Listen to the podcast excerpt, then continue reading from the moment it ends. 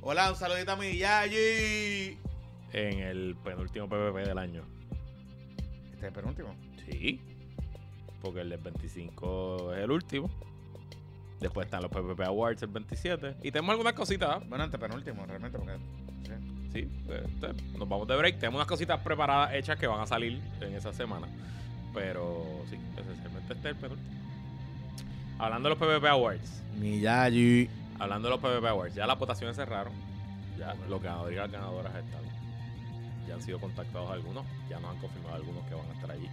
El miércoles 27 de diciembre, en Punto Fijo. Puertas abren a las 7 y media de la noche. Punto Fijo en Bellas Artes. Estamos grabando el videito de entrada. Estamos cuadrando las chucherías. La van a pasar brutal. Boletos en prticket.com. Porque, pero lo de los boletos, explica. Ok, Porque, tengo que explicar lo de los boletos. Si usted va ahora mismo a PRT, que los boletos se pusieron el viernes y ya hoy, 19 de diciembre, salen sold out. Importante. Salen sold out porque hay un bloque de boletos que se habían reservado para los patroncitos y patroncitas, porque uno de los múltiples beneficios de usted unirse a la mejor comunidad del Internet boricua, patreon.com, de puestos para el problema, es que usted se le da acceso a una preventa y a un descuento de acuerdo con su membresía. Si usted te la de 5 pesitos, pues usted tiene 5% de descuento en los boletos. Si usted te la de 35 de Pepito, no, si te la de 35, tiene 25, no tiene 35. Eh, pero si está, y si es patroncito PYME, entra gratis. Esos boletos de los patroncitos y patroncitas, que son, era como la mitad de los boletos, no se han vendido todos. Y a las 12 de la noche del martes, o sea, si usted está escuchando esto miércoles 20 de diciembre, deben estar liberados los que no se vendieron. O sea que si usted fue y trató de comprar taquillas, vaya, güey, alguien me contó que compró nueve taquillas. Hay un corillo de un sitio que están bien fucking pompeados y compraron nueve taquillas y van todos de, son amigos de oficina y me dijeron que cómo pueden hacer para llegar y sentarse juntos. Y yo, bueno, esto es un café teatro, aquí todas, todos son mesas, son mesas de cuatro personas, no están asignadas, esto es orden de llegada, habrán algunas reservadas, ¿verdad? Para la gente que va a subir a tarima y eso. Eh, así que usted llegue temprano. Pero a lo que voy. Eh, mañana, viernes, miércoles 20, a una semana del show, usted debe poder ir a PR Ticket y conseguir boletos a precio regular si no es miembro del Patreon, a menos que se acabe. Yo estoy proyectando un soldado. Se está moviendo más que el año pasado. Este, la atención en general ha sido más que el año pasado y el show va a estar mejor que el del año pasado también. Sí, el sí, año pasado estuvo cabrón y este va a estar buenísimo también. Eh, así que los boletos PR Ticket, el enlace directo está en los show notes, en YouTube en la descripción. Así que se la puede llevar y eh, comprar esos boletos. Son a 25 pesitos eh, cada uno. De nuevo, miércoles 27 de diciembre. Puertas abren a las 7 y media de la noche. Café Teatro Punto Fijo, Centro de Bellas Artes de Santurce, PPP Awards 2023, premiando lo mejor y lo peor del año, boletos en prticket.com. Y a los patroncitos que me están escuchando, tienen hasta la medianoche del martes 19 de diciembre a comprar sus boletos con descuento. Los patroncitos tienen su código de descuento en su inbox de Patreon. Si usted va a la página y compra los boletos, le va a salir sold out, pero hay un link que dice pon tu código ahí. Tú pones tu código y vas a poder comprar tus taquillas con el descuento que te corresponde. Mientras duren. El sold out viene por ahí, lo veo, lo huelo, lo siento, está pasando. Así que avancen. Y si usted quiere regalar esto de Navidad, pues acabe y cómprelo. Esas son mis palabras, señor presidente. Mira, este, saludos cordiales, qué bueno, qué bueno que estamos aquí. Oye, vamos a empezar con el día. Vamos a empezar con Elías. Ok. Porque, Me pues, hicieron levantarme temprano para esto. Y me adelantaron mi participación en Tele 11. Pero no te habían dado la de esto. Sí, sí, sí. Ok. Quiero darle las gracias a. eh, Maldeli. no, a, a la producción de En la Mañana. Este. En la cual. Eh, dame un break aquí. Que me acaban de mandar una sentencia de, de Stadium LLC, que es versus Comisión de Juegos del Gobierno Ah, de Puerto Rico. eso es este la gente de DraftKings, yo creo que son. Ah, sí. Ah, porque están pidiendo recurso especial de acceso a información pública contra la Comisión de Juegos. Y creo que le están dando la razón. Se- ade- se- Ah, no, al lugar del recurso presentado, en consecuencia, se ordena la divulgación, producción e inspección de información de documentos públicos, objeto del recurso de auto. Ajá. So, tiene que identificar la Comisión de Juegos que identifique y produzca todos los documentos, comunicación, informes de review. Esa es Winning. Este es Winning. Eh, Ah. Winning había pedido, Winning había demandado a la comisión de juego porque le habían dado eh, autorización a Casinometro Ajá. y a a los de la, La concha, Ajá. para que hicieran... Ok, voy para atrás. La ley en Puerto Rico limita la manera en que tú reclutas tus jugadores. Ok.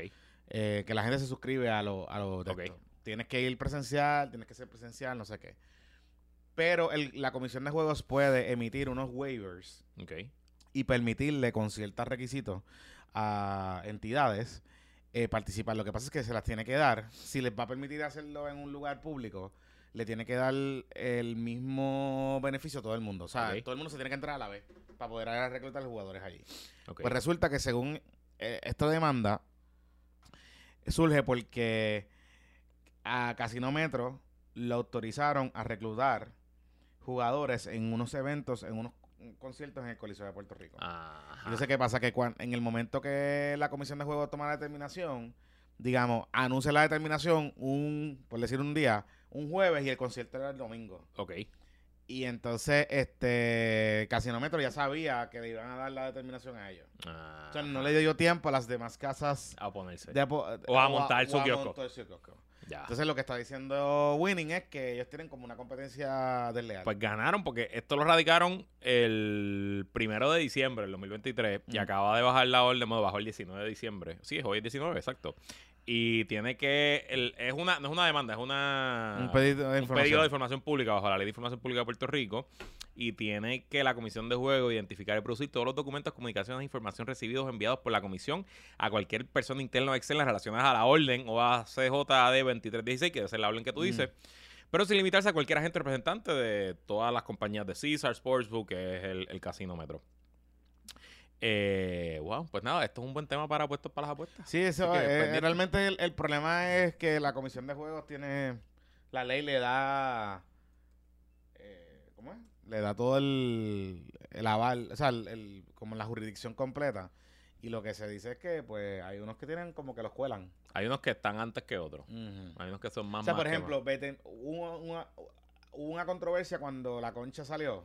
Que fue el primero que salió. No, no fue el primero que salió, pero fue el primero que salió con las apuestas. Bueno, sí, fue el primero que salió y fue el primero que salió después con, con el app. Y hubo una controversia en aquel entonces porque. Ustedes lo tuvieron que haber visto. Molusco era el, el spokesperson de, de la concha. Ajá. Y salió en una campaña bien cabrona por lo Billboards, Billboards, sea. radio, exacto. Y Casino Metro, que llevaba tiempo pidiendo la licencia, no se la habían dado. O hubo una controversia porque ah, pasó un tiempo considerable entre BetMGM y, y Caesars. Así que nada, este... Apuesta Wars. O Sport Betting Wars. Sports Betting One. Nada, más detalles en puestos para la apuesta eh, el, el episodio del próximo lunes. Que de hecho, digo, no sé, vamos así, vamos a grabar uno, el día de Navidad va a salir. Este, anoche Pepito se fue. ¿Cuánto fue? ¿6 de 6?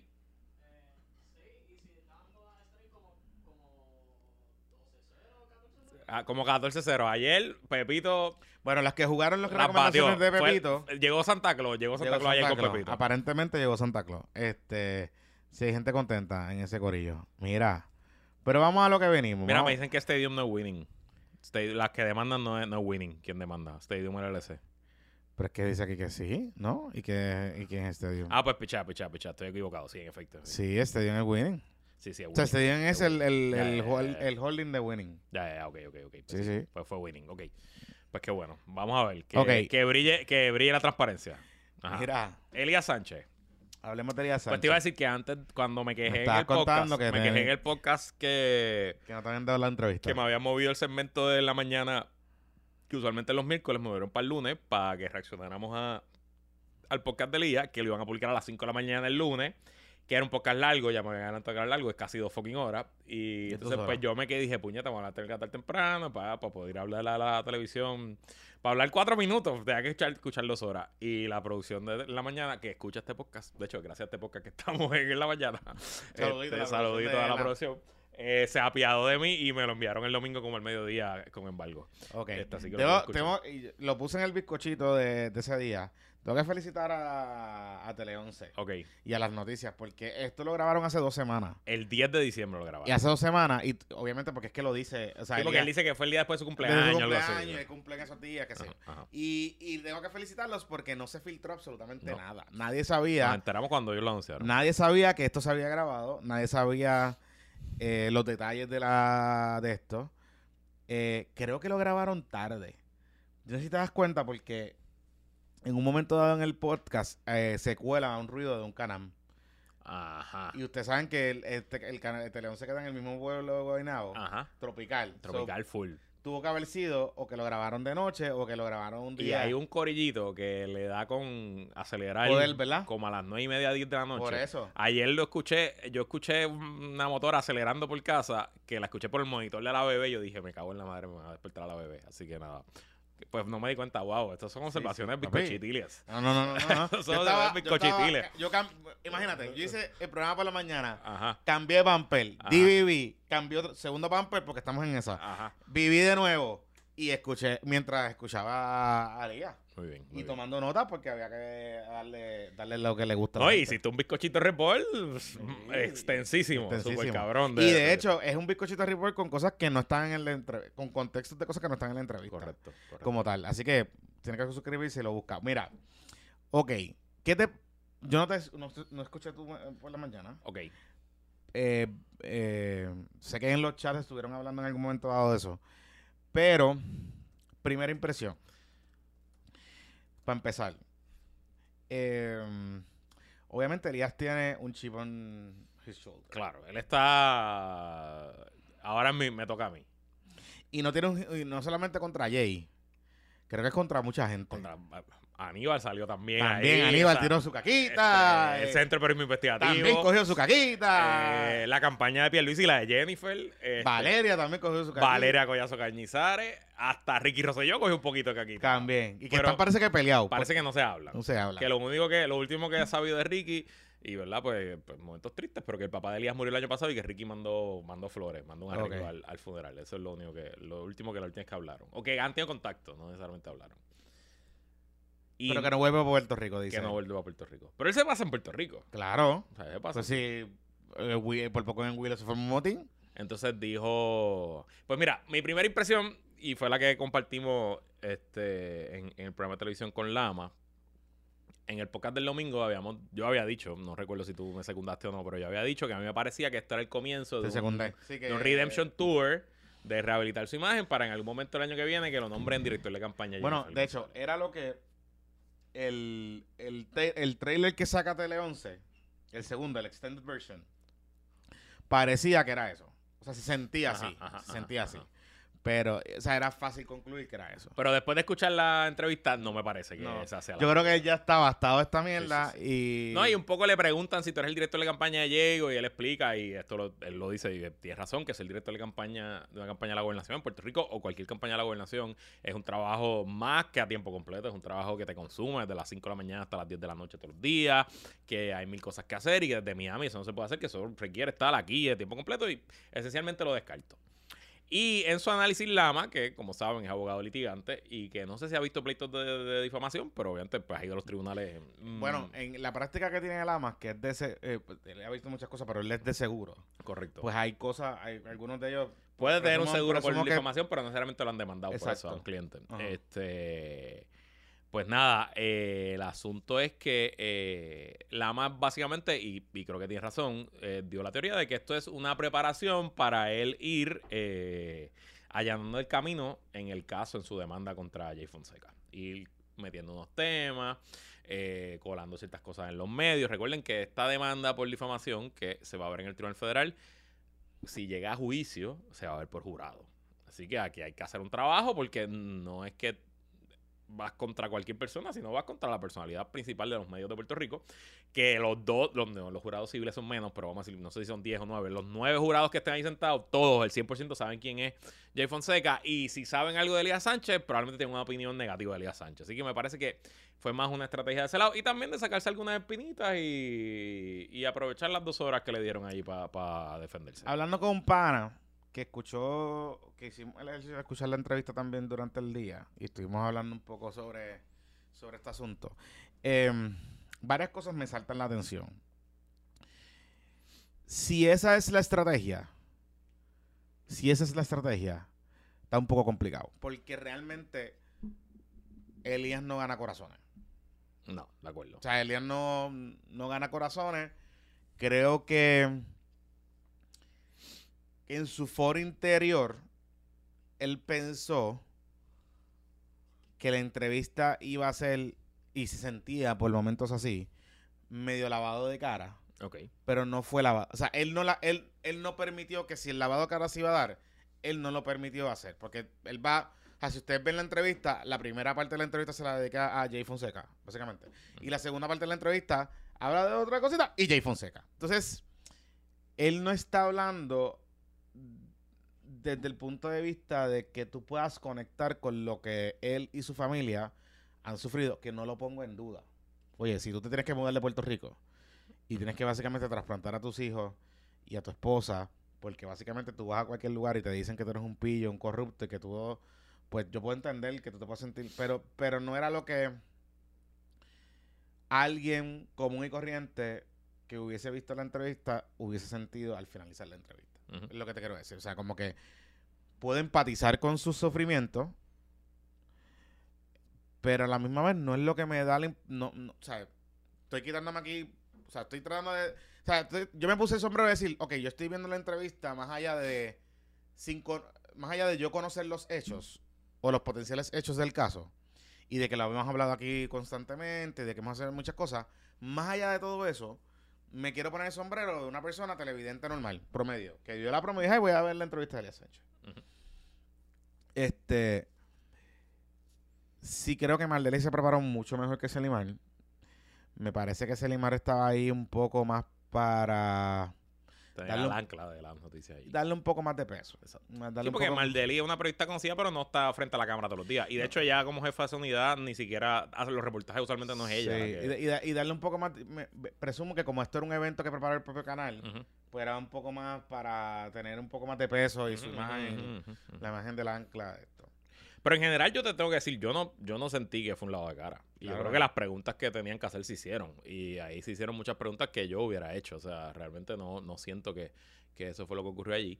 Eh, Hubo un poco de juego de pie. Este, por ejemplo, hay una pregunta importante que creo que todo el mundo la tiene que la tiene que manejar. O sea, la tiene que contextualizar correctamente. La pregunta que se hace es la de Selimar le hace una pregunta específicamente que se había hablado con algún jefe de agencia Ajá. en un momento dado. Y le hacen la pregunta específica de tu hogar renace. De Gil Ensenat, De Gil el Ensenat. secretario de Vivienda. Ahí es la única pregunta que yo te puedo decir que dije, "Mm, esto como que parece que dijeron, pregúntame de esto. Él lo- sí, pero, pero te voy a decir, aunque sea, si quizá Elías pidió que hablaran de esto, siento que esa fue la parte más débil de Elías de toda la entrevista. Claro, y, Y que incluso lo que contó era hasta medio inverosímil. no te solo hay verosímil, que a la misma vez te con- se contradice, porque él al principio, esa, esa pregunta que le hace Selimar de... Pon el contexto completo. Sí, sí. Recuerda qué pasó con Gil Ensenat Ok, y todo. Vamos, vamos a recordar un par de, par de cosas. Da rewind, da rewind. Va- Vamos para atrás, vamos para atrás, vamos para atrás. La- Y tú fuiste parte, by the way, Claro, de este asunto sí. porque fue en tu programa de yo- radio yo en la que mañana iba- yo pensaba que me iba a dar crédito. a preguntas tuyas de la mañana. Sí, pero ok, ok, chequéate esto. Chequense esto. En el verano del 2019, que pasaron 300 cosas, hubo un evento eh, donde el Centro de Periodismo Investigativo, el Centro de Periodismo Investigativo, publica una historia donde narra dos instancias donde Elías, inter- donde Elías alegadamente interviene con secretarios de, de la administración Rosselló. Una es en el Departamento de la Vivienda, que ese caso termina en el tribunal, y otra en el Departamento de Corrección. Ujú. Esas dos historias se publican, no sé qué carajo. Pero ¿qué pasa? Se quedan medio en, el- en la superficie porque yo no sé si el CPI ni vocero hablaron con la gente. Ok. En uno de esos días yo logré entrevistar a, Hernández- a, A Gil. a Gil, eh, Gil Enseñat. Y Gil Enseñat habló con varios medios esa mañana, pero en mi entrevista él me dice varias cosas. Uno, que Elías lo llamó y que fue amenazante. O sea, que le pidió una reunión y que fue amenazante. Que él se sintió este, amenazado. Que cuando él lo llama, eh, contacta a eh, eh, Gil Enseñar, contacta al gobernador y le dice lo que está pasando. Y que el gobernador le dice a Gil Enseñar, este, siga los procesos, supuestamente. Eso es lo que dice Gil Enseñar. Eh, y que entonces, en esa conversación, aparentemente, lo que le dice, y ahí es que sale el nombre de la compañía, porque el nombre no se conocía. Gil Enseñar dice que Elías lo llamó a nombre de ICOM. ICOM era una de las empresas que estaba peleando por, el por los fondos de Tu Hogar Renace. Ajá. que fue uno de los primeros programas de los fondos estos de reconstrucción, R3 y todas esas cosas. ¿Qué pasa? Hay una segunda instancia que no sale en la entrevista porque no le preguntan sobre eso, que es eh, con el Departamento de Corrección, que Eric Rolón también, en esos días yo lo entrevisto, y Eric Rolón me dice que en efecto Elías Sánchez lo había llamado, que él no recuerda por, para qué lo llamaron, para qué proyecto específicamente lo llamaron, pero que él lo estaba llamando a nombre de un cliente. Entonces, ¿qué pasa? Lo que pasa, si usted no se acuerda de eso del verano del 2019 y escucha la entrevista de Elías, usted se pierde. ¿Por qué? Porque la pregunta de Selimar sobre si él había hablado con, con algunos funcionarios del gobierno ocurre en la primera parte del, del podcast. Y el evento que él narra de vivienda y de lo demás ocurre en la segunda parte del podcast. O sea, había pasado un, un transcurso muy largo. O sea, que tú no... Al final tú puedes decir como que, diablo, pues no voy a conectar una cosa con la otra.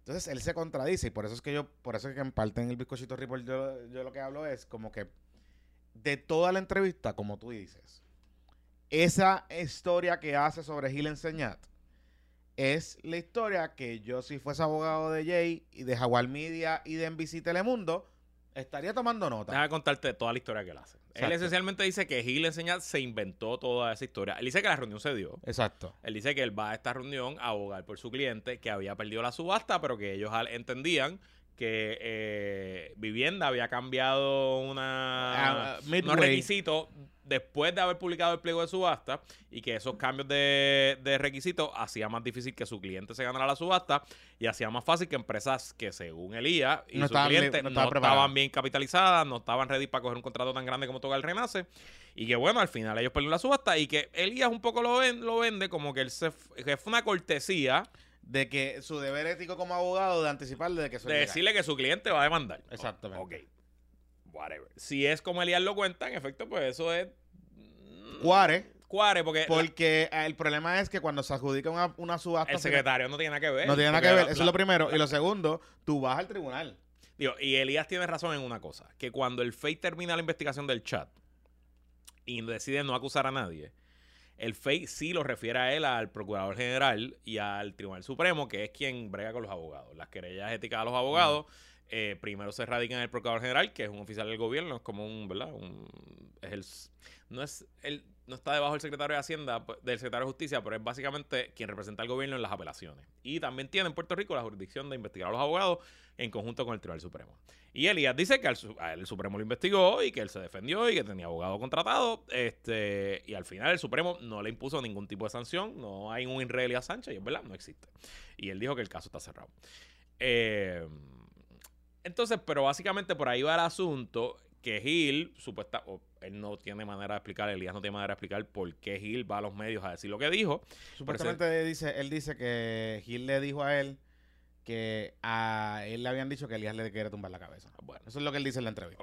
Supuestamente. Pero entonces, después que la narrativa se pone interesante, porque... eh, Ah, es que mencionó lo de Colombia. Ajá. So, aparentemente, Elías Sánchez trabajó de alguna forma o manera en la campaña de Iván Duque, el presidente de Colombia. Y Iván Duque fue electo, si no me equivoco, en el 2019, Mm. o en el 2018. Y dice, eh, dice Elías que como parte de típico, pues lo invitan a la toma de posesión de Iván Duque ahí en Bogotá y que él está allí y que al gobernador Ricardo Rosselló también lo había invitado como jefe de Estado caribeño, etcétera, y que estaba allí y que Gil fue parte de... Se montó porque Gil estudió de la con- delegación y porque Gil estudió con Iván con Duque. Duque, algo con así. Duque en la universidad. Ajá. Bueno, whatever. Whatever. Eh, Es una historia que en verdad, whatever. Eh, ahí lo, lo más, lo más interesante de esa historia fue que eh, supuestamente están en el motel, llevan un par de días que no se ven y de momento se encuentran y que Gil le dice que vamos a hablar. correcto. Y que se sientan a hablar y que Gil ahí le dice que se inventó la historia. Correcto.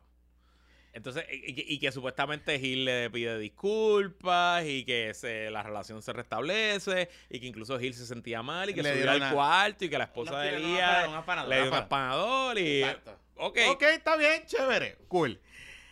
Pasa van un a año. ver, esto va a ser como cuatro horas de la deposición. Este, este- esto, lo que pasó en Colombia va a durar como cuatro horas la deposición del caso, estoy seguro. Entonces, ¿qué pasa? Que cuando pasa un año, porque eso fue en 2018, 2019, se da el Pasa el verano, verano, todas las y cosas. ahí Gil dice ya, vuelve a hablar del tema. Entonces Gil sale a, lo- a y se lo vuelve a clavar. y se lo clava dos veces. Él se lo clava dos veces. Y entonces ahí él dice, yo corté de relación con Gil. Exacto. Ya está. Ok, esa, esa es la historia. Eso es lo que él dice. Ujú.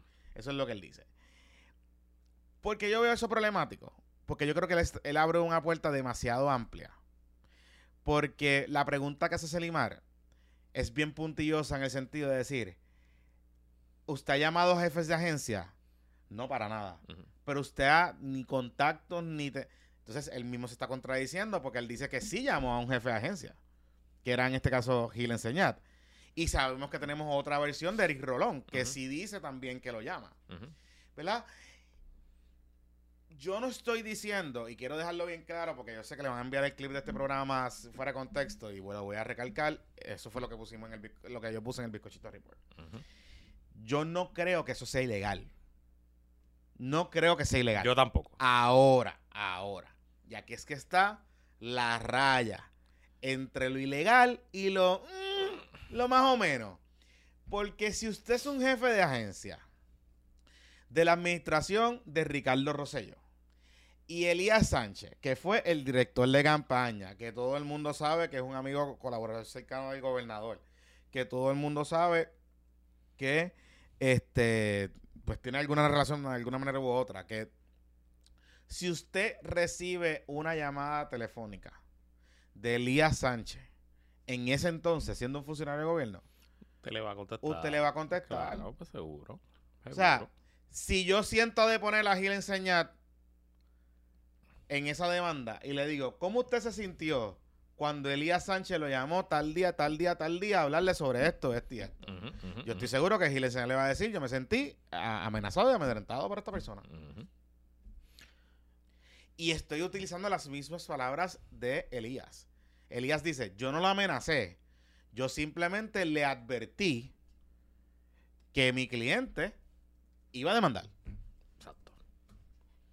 Pues entonces, pues, pues, tú ahí tú, hab- o sea, la pregunta que yo le haría como abogado, ¿y cuántas veces usted llamaba a la semana a la fortaleza?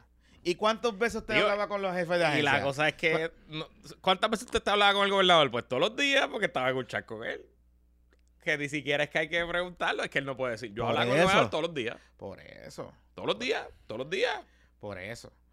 Tú sabes. Entonces, Y, te voy a decir algo. la- el pecado original del gobierno de Ricardo Rosselló y la clave del chat y todo el asunto era esta relación chomi chomi de tener un cabildero con un pie adentro del gobierno y un pie afuera. Este, si alguien que nos escucha aquí va a ser un futuro gobernador o un futuro alcalde, pues las relaciones con los cabilderos, eso es parte del proceso. La- el cabildeo es una conducta protegida que, que cobijada bajo la, libre- la libertad de expresión. Eh, y no se puede prohibir, no se puede, se puede regular, pero no se puede prohibir. Pero usted tiene que tirar una raya. Y si usted se va a reunir, si, tu- si su director de campaña se va a convertir en cabildero, pues las reuniones con su director de campaña, que cuando su director de campaña cabildero venga a ver clientes, tienen que ser reuniones en el récord público, que corran los canales normales y que no haya acceso directo. O sea, lo que, lo que Ricky le tenía que pedir a Elías al principio del cuatrenio era, bueno, tú decides, o estás dentro del gobierno o estás fuera. Lo que no puede estar es con un pie en cada lado. Y ese es, la- ese es el pecado original aquí. Y lo otro es, eh, cuando Elías dice que el chat está alterado, porque eso me- lo, lo dijo Lo dijo como cuatro veces. en varias ocasiones. Y es verdad. Y es verdad, pero recordemos por qué es verdad. Vamos a contextualizarlo porque es verdad.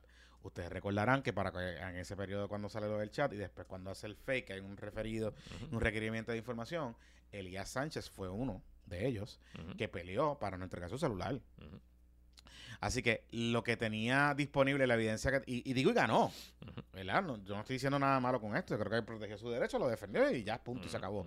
Eh, y un abogado, imagínate, la, la puerta peligrosísima que hubiese sido que el gobierno de Puerto Rico hubiese tenido logrado acceso al teléfono celular de un abogado que muy probablemente contiene información privilegiada de sus clientes. O sea, eso está protegido.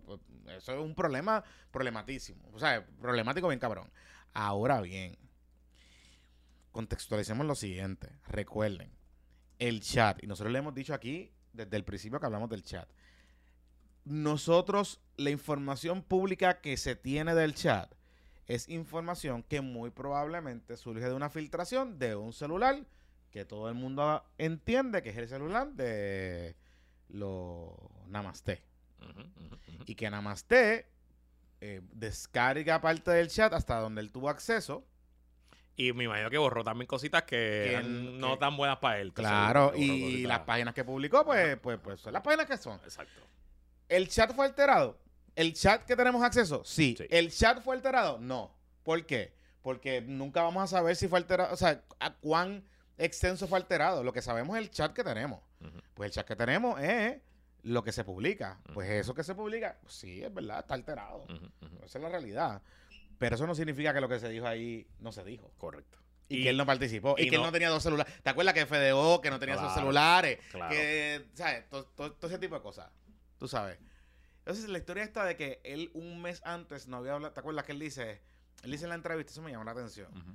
Que un mes antes del verano del 2019, o casi un mes antes del verano del 2019, él no estaba hablando con el gobernador Lo vi también. en el chat. Y eso me estuvo bien curioso.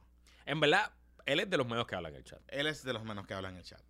Y, y de verdad que la frase es escandalosa. no fueron él. Él envía, creo que stickers. Man- con- creo con que mandó stickers, creo que sí, creo que sí. y toda esa cosa. y toda esa cosa. Este, así que, ok, Namaste. Me están preguntando quién es Namaste. Ma- Namaste Raúl Maldonado. Ujú. Los Rauli. Raúl, sí, sí. Raúl- Raúl, Raúl Maldonado, que aquí le pusieron té porque él, Él decía, él, practicaba el karate y, y las katanas y, y ponía los, los tweets, los tweets motivacionales por la mañana y, se, Bueno, los y lo filmaba Namaste. Por eso, eso fuera. Y de que después nos enteramos que esa era la consultoría que le pagaba a Sixto, Exacto. George, exacto. y al otro pájaro, que era el socio de él. Exacto. Y que le decían que él tenía que humanizar su, su, su figura para aspirar a la, a la candidatura a la gobernación, Exacto, exacto, eventualmente. exacto, Ese, ese era el, el plan, que humanizarlo, humanizarlo. Eso mismo. eso Humaniza tu marca digital. Anyway, la cosa es que mismo. Namaste GPT. Ajá. entonces, la, no, es que ese tema GPT. Ah, verdad, pero, verdad, verdad. pero Ajá, ajá. hubiese sido con GPT. Ajá. Nada, la cosa es que me estoy bajando, no, me cago en la madre. Cambia de asiento. La Toma, coge esta es- silla, espérate, bendito sea Dios. Espérate, espérate, ok. Por ahí fue- estaba el jefe de esto aquí. Hay que cambiar la Sí, sí. silla esta. Mira, Ajá. la cosa fue que cuando él cuenta esa historia, no sé qué carajo, yo, ok, cool. Te voy a decir, y es lo que nosotros venimos diciendo hace tiempo cuando hemos estado hablando de esta demanda en el Patreon y que de la demanda de Elías contra Jay. Creo que el caso más sólido que tiene. Recuerden que, ¿verdad? La fase que estamos. Oye, no hemos dado los patroncitos. Pero ajá, dale, dale. pero en los la, fase que pibes. estamos, en la fase que estamos en el. En el. En el. En la demanda, según lo que dice Elías, en la etapa que estamos, están todavía viéndose la, la moción de desestimación. Correcto.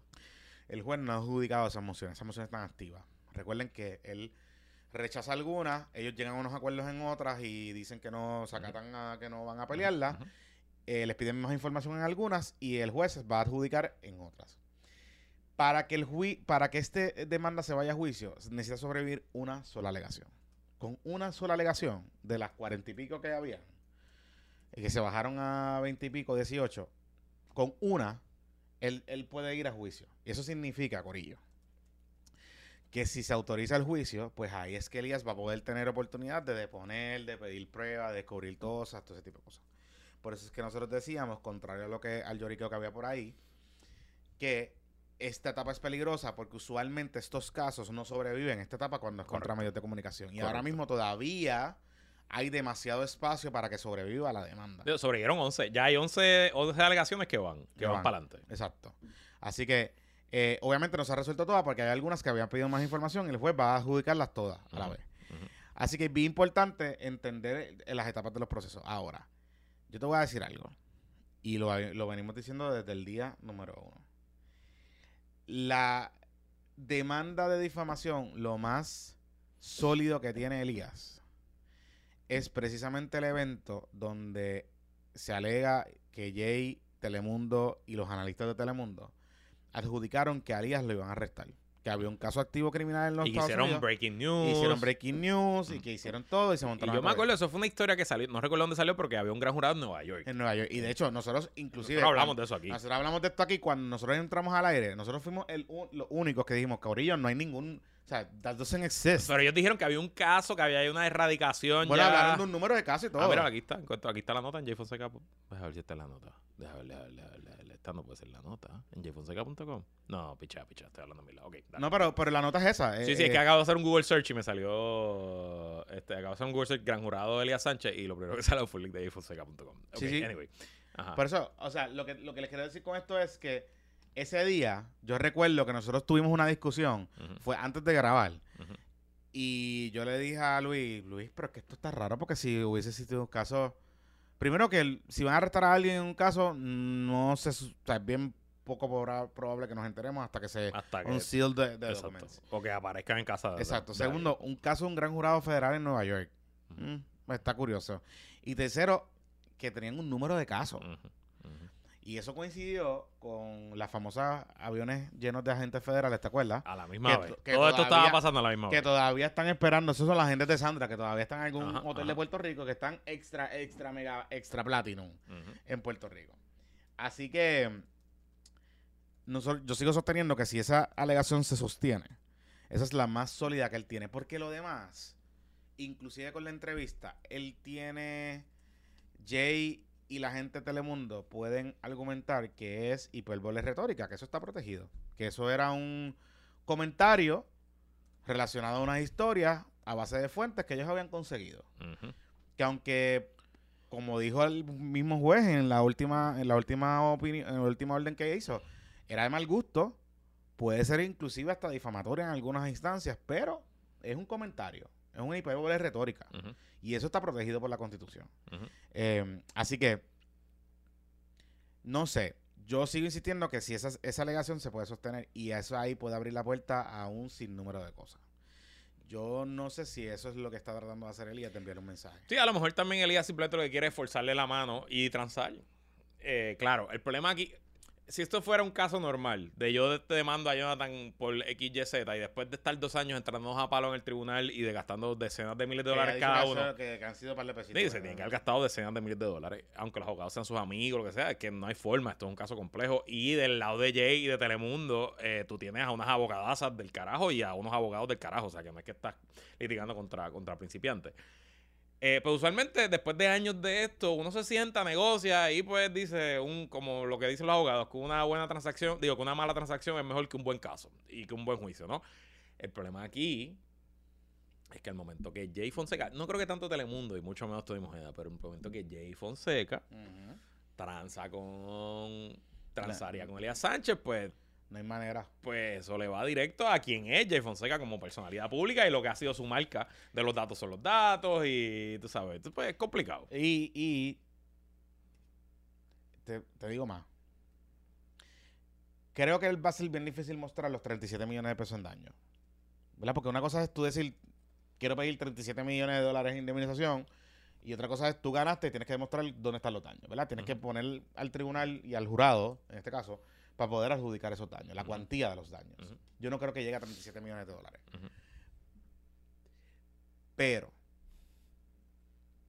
viendo lo que yo vi en esa entrevista, sigo reafirmándome que aquí, más allá de un acuerdo y de que a lo mejor lleguen a un acuerdo para que le paguen los abogados y lo que gastó los gastos legales y todas esas cosas, si hay una sentencia que obligue a Jay, olvídate de Telemundo y NBC, que obligue a Jay Fonseca a tener que decir que no habían controles eh, periodísticos correctos, que no había eh, un proceso editorial donde se verificara la información, donde se pudiese garantizar que esa información que se ponía allá afuera, que los datos eran los datos realmente, y que se cometieron errores, es una mega victoria, no tan solo para Elías, sino para muchas otras personas, incluyendo medios de comunicación, porque hay personas nos planteaban en los, en los chats, ¿por qué Teleón se está prestando para esto? Yo les voy a explicar por qué.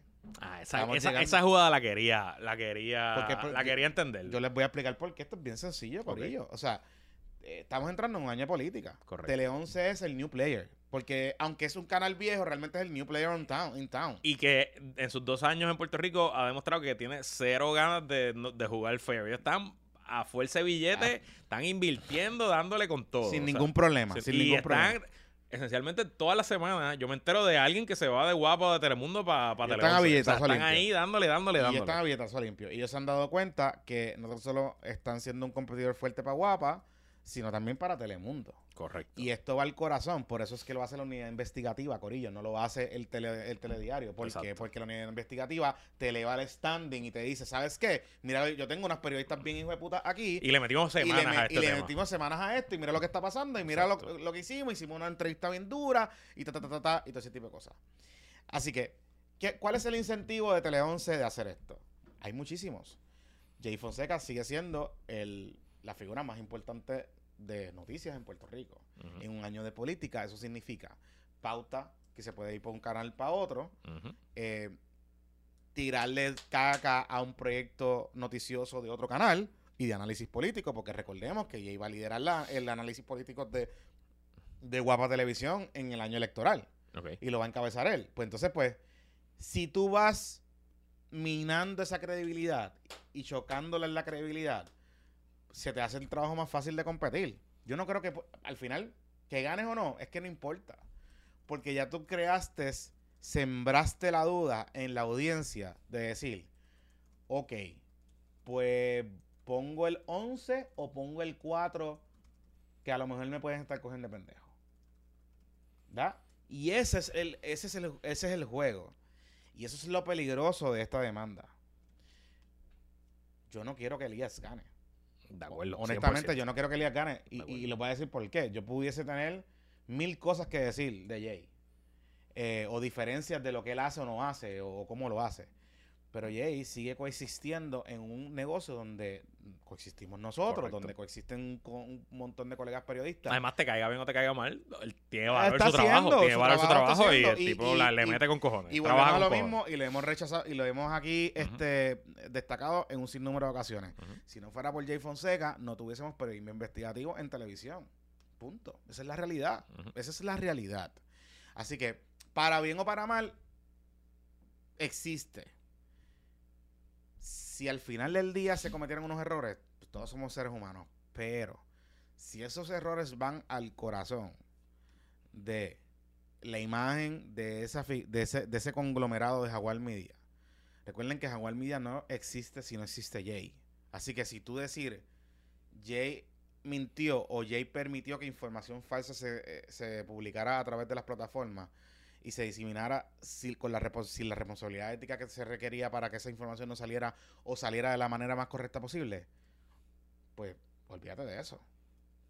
¿Que se puede recuperar? Claro que sí. Todo en la Claro, vida es remediable, pero al final Claro. del día puede ser un problema, sin contar que, por ejemplo, una deposición de, de Elías Sánchez pudiese ir desde quiénes son tus auspiciadores, cómo son tus contratos con tus auspiciadores, cómo te pagan tus auspiciadores, qué, qué te requieren tus auspiciadores para pagar y lo que eso puede conllevar. Y muchas de estas empresas, algunos de los auspiciadores más importantes de Jay, son empresas importantes, con inversionistas, que muy probablemente tengan que hacer algún tipo de disclosure a su gente si esto pasa.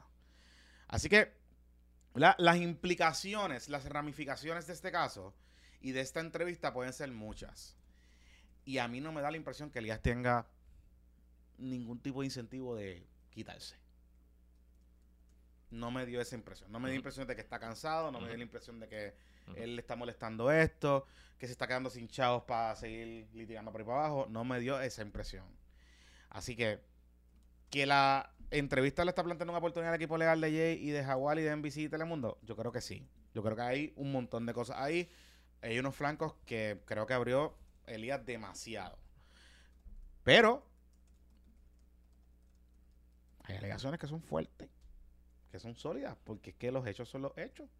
A Elías no lo han acusado, no lo han acusado, no lo arrestaron, no hubo un caso criminal federal. No lo van a acusar por estos temas, no lo van a No acusar. van a acusar. A lo mejor lo van a acusar por otra cosa, pero por estos temas no lo van a acusar. Y pues, Este. Mira, eh, pues nada, esto sin duda va a dar mucho de qué hablar durante el 2024. Yo no sé si ha bajado la moción, la orden, la decisión del juez específicamente sobre los cargos que. Los cargos no, las Los claims. alegaciones. Las alegaciones que el juez le dijo a Elías que tenía que fundamentar mejor. Yo sé que ya se radicaron las mociones, el mocioneo terminó, pero no sé si ha bajado. Pero cuando baje esa determinación del juez, entonces comenzará en el eh, en, eh, eh, en como tal el descubrimiento de prueba. A lo mejor ya está pasando el descubrimiento de prueba. Habrán deposiciones. Este juicio no tiene fecha todavía ni nada, así que no sé si será un tema en el 2024, pero si no es en el 2024, sea en el 2025, sea cuando sea. En este podcast lo vamos a cubrir y obviamente también lo vamos a cubrir en nuestro Patreon. Mira, eh, antes de pasar al próximo tema, cuenta. si entre tus resoluciones de año nuevo ¿Qué está está qué? adquirir mayor libertad financiera y planificar tu futuro, considera llamar a nuestro asesor financiero patroncito Roy Chévere, que de hecho Roy tiene regalos para todos los que vayan a los PPP Awards, tiene un regalito.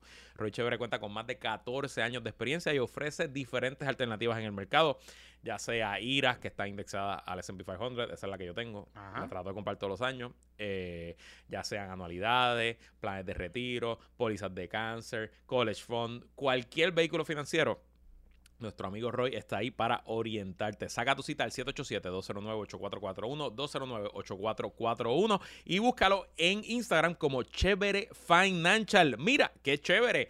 Y Jonathan, si en esta Ajá. Navidad estás buscando una actividad diferente, te quieres ir de chinchorreo o de road trip a lugar, a algún lugar de Puerto Rico y hacer algo diferente, pues considera practicar tu puntería en la Almería Gutiérrez en Arecibo, tu Almería y Club de Tiro Patroncita. Imagínate esto, tú te levantas temprano, coges carretera, te vas por la costa, desde Dorado hasta Arecibo, paras en distintos sitios, llegas a Arecibo, practicas tu puntería, de ahí lo sigues y te vas para la montaña, te puedes ir para Lares, te puedes ir para San Sebastián.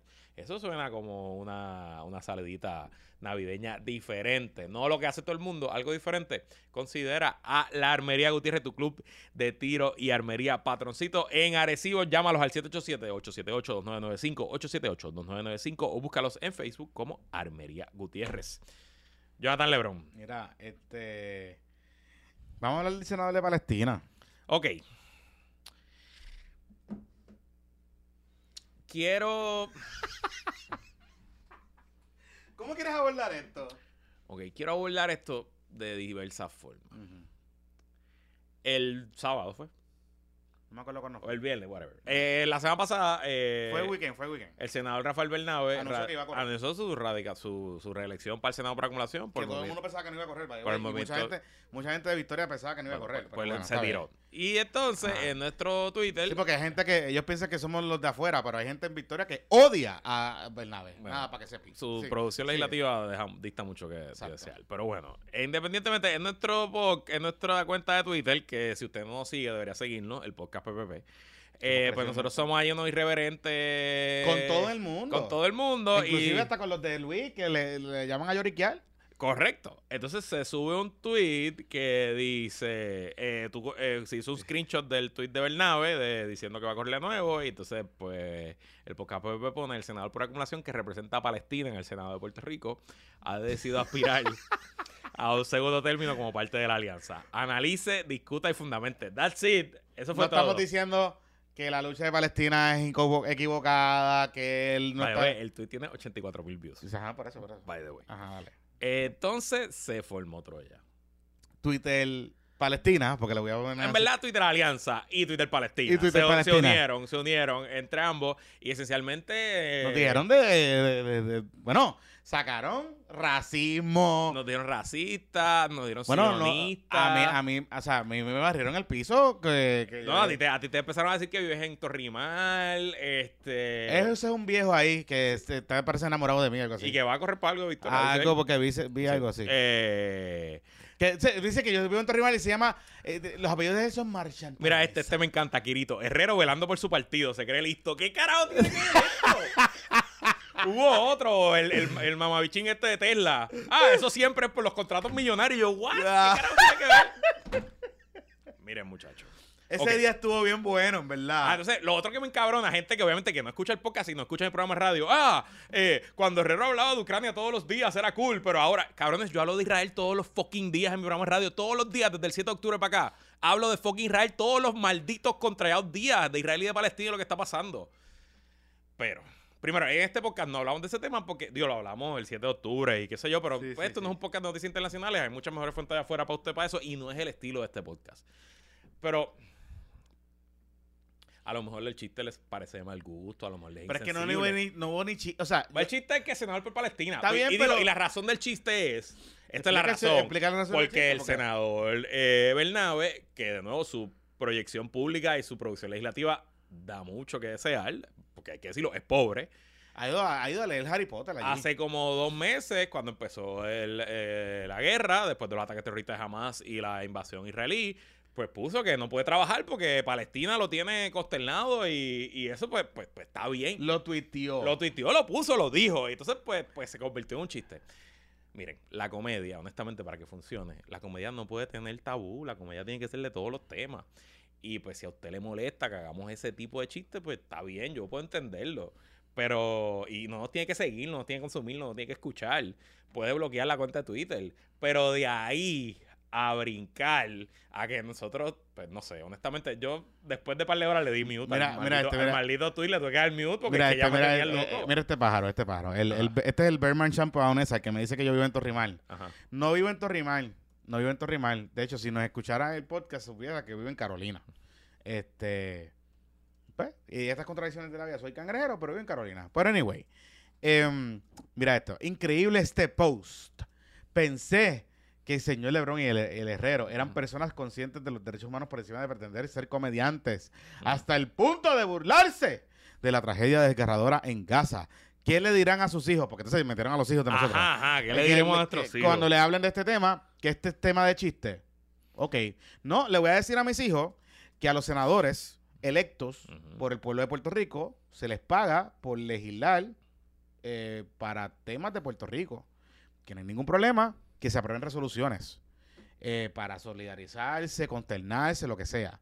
Pero hay que legislar, no tuitear. Legislar. Para eso se le paga a los legisladores. Eso para empezar. Entonces, hubo otra que se llama Durga Juan. Creo que es el. Durga, eh, Durga era, trabajaba en Tele 11 cuando la Ella época era la directora de noticias de, de- del canal. De, de Tele 11 De. Tele 11 y Univisión después. eh, cuando ella fue en Univisión en un momento dado. Es más bien Univisión, porque eh, creo que ya lo habían comprado en ese momento. Este, yo le quería preguntar cuánto tiempo eh, ella, cuando era directora de noticias, le dedicaba a noticias internacionales en el noticiero de Tele 11. O sea, quiero, o sea, más allá del minuto mundial, ¿cuál- ¿cuánto tiempo se le dedicaba a estos temas? Digo porque si es un tema de que nosotros somos unos insularistas para poder entender el contexto. Yo tenía en ese momento, era adolescente y veía las noticias todos los días. Pues no veía nada del mundo. No veía nada del mundo. A Entonces, veces sí, 30 segundos, un o sea, entonces volvemos a, lo, volvemos a lo mismo. O sea, aquí estamos, y yo los leo, porque los leo. eh, yo veo, ven acá, pero particularmente ella, que trabajó en los medios de comunicación, en, noticieros que no eran diversos, porque todos eran, la mayoría eran blancos, que venían de, clases privilegiadas en este país. Nada, o sea, no me vengas a decir, a hablarme a mí, a darme lecciones de qué. Porque cuando tuviera, ahora es fácil, es como el urbanista, de afuera un mamey. Pero cuando estuvieron allí sentados, porque el urbanista fue vicepresidente de la Junta de Planificación, Corillo, vicepresidente. Esta fue directora de noticias. ¿Qué hacías cuando estabas allí para darle las herramientas a la gente para entender lo que está pasando en el mundo? ¿Qué hacías? Y entonces, por último, ese mismo Twitter Palestino y Twitter Alianza gozan, pero gozan Claro. cuando subimos un post de Gregorio Matías o de. Jordi Navarro Claro. o de Pedro Pierluisi Claro. o, de, o del Partido Popular. Gozan, pero gozan. Claro. Pero no, si se les menciona a ellos, pues ya tú sabes. eso Sí, entonces es verdad. Ese, no- de verdad, lleva tres días dándole retweet. Ahí Ah. como que, por fin, puñeta, un tema que alguien, alguien está hablando de mí. Yes. Así que de nada, Rafa y Bernabe, por lo menos ahí te dimos ayudita antes de acabar el año. Lleva tres días dándole retweet al, al O sea, al yo estoy buscando todavía sabes. Donde tú defiendes a Israel y donde yo he defendido a Israel y donde nosotros en, en el podcast hemos Ajá, eh, defendido a Israel. Ajá, o sea, Alguien ha hablado, nunca hemos defendido a Israel, nunca, ¿sabes? Esto no es como tú de la independencia, la independencia, que defendió allí a, a, a Rusia, Putin y a y a Rusia. sí, Putin sí, y todas sí. esas cosas. Claro que no, claro que no. No, pero es que los comentarios están duros, duros, duros, duros, duros. Pero de nuevo, muchachos, gracias por escucharnos, gracias por sintonizarnos, gracias por eh, difundirnos. Estaremos aquí todo el año y el año que viene hablaremos de todo. Y mira, aquí entonces vino, vino una... Ah, porque entonces él tuiteó y se le viraron a él. Ah, sí. Él nos dio o sea, retweet. Bernabe tuiteó, empezó a tu- ah, Ah, ok, él nos dio, ese- ok. al- ese como que él, tuiteó- él nos dio como retweet. Ajá. Y vino aquí y la gente encogió y empezó. Tú, yo te pago para trabajar, Eh. para legislar, y lo cogieron y lo No, empezaron y a lo más que me encanta también un poquito, Corillo, Jonathan y yo llevamos en Twitter desde el 2007. O sea, nosotros hemos dado bandazos y hemos cogido bofetadas y hemos repartido bofetadas y hemos estado en guerras tuiteras y hemos sido enemigos y hemos sido amigos de un cojón de gente y ya somos dos manganzones. De verdad, nada de esto nos afecta ni nos causa ni nos... Al contrario, lo, lo vemos hasta medio positivo porque, de nuevo, there's no such thing as bad PR. Pero entonces me dicen, ah, pero mira los replies, ¿viste cómo te, te salió tan mal ese tweet? Y yo, ok. Hay 18 tweets más después y 18 tweets más antes. O sea, no, no, realmente nuestra vida no cambia. Ni De hecho- ayer, ni, excepto, lo único que me jodió es que los notifications estaban a lo loco y le di mute. Eso fue todo porque era sábado y no quería estar De hecho, de hecho, te voy, a- te voy a hablar claro. Después de ese tweet, es más, estoy aquí Ajá. en el, estoy aquí en el tele, estoy aquí en el tele.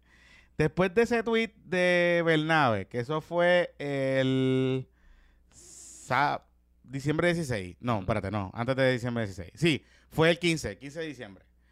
Después del 15 de diciembre, los tweets fueron, se prendió la Pava Wars. Ajá. Se siente la unidad de la pava tripean, tripean- o sea, hablando un De poco de lo que, que Colbert está encojonado porque Jesús Manuel con Jesús Manuel. ajá, le tiró caquita a de esto. Eh, pusimos un tweet de un extracto de Jesús Manuel que era como medio cringe y lo pusimos ahí como que cringe. Estoy leyendo los comentarios, Ajá. la mayoría son del Palestina, Ajá. riéndose del PPD, de ir William. Villafañe bailando. El 17 William Patitas Calientes Villafañe bailando, que nos estamos tripeando a William Villafañe, porque pues el PNP le encanta el merengue. No sé por qué razón, le encanta el merengue. Y dándole promo, obviamente, a nuestros tickets. Este, un retweet a, a Larry Emil, que se estaba riendo de nosotros porque peleamos.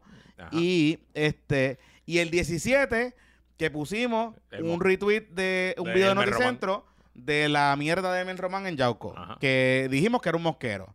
Después el 18 nos vacilamos, me- el Twitter se vacila un poco a Terestela, haciendo cosplay en Decirle a María Calderón. Eh, nos ponen, nos damos un retweet porque alguien nos pone un clip del de esto y ya. That's Así it. es. Así Bueno, imagínate que son tan. Mira, mira si son tan anormales. Hay gente del Corillo Popuquit eh, y ex tuiteros, que me voy a reservar el nombre porque, pues, no puede. Está haciendo que las cosas pasen y no puedo. Pues ya no puede hacer las cosas. ajá, ajá, ajá. Que se pasa quejándose en un chorre chats diciendo que nosotros le caigamos la maleta a la alianza. Porque hablamos, nos tripeamos más al PNP y al PPD que a, que a Victoria Ciudadana que el PIB. Literalmente. Eh, Tú me estás queriendo decir a mí que un tipo que de hecho regaño libre barrió el piso con él. Porque Bernabe, la gente que quiere que usted no corra, no somos nosotros, a nosotros no importa. Son de su partido.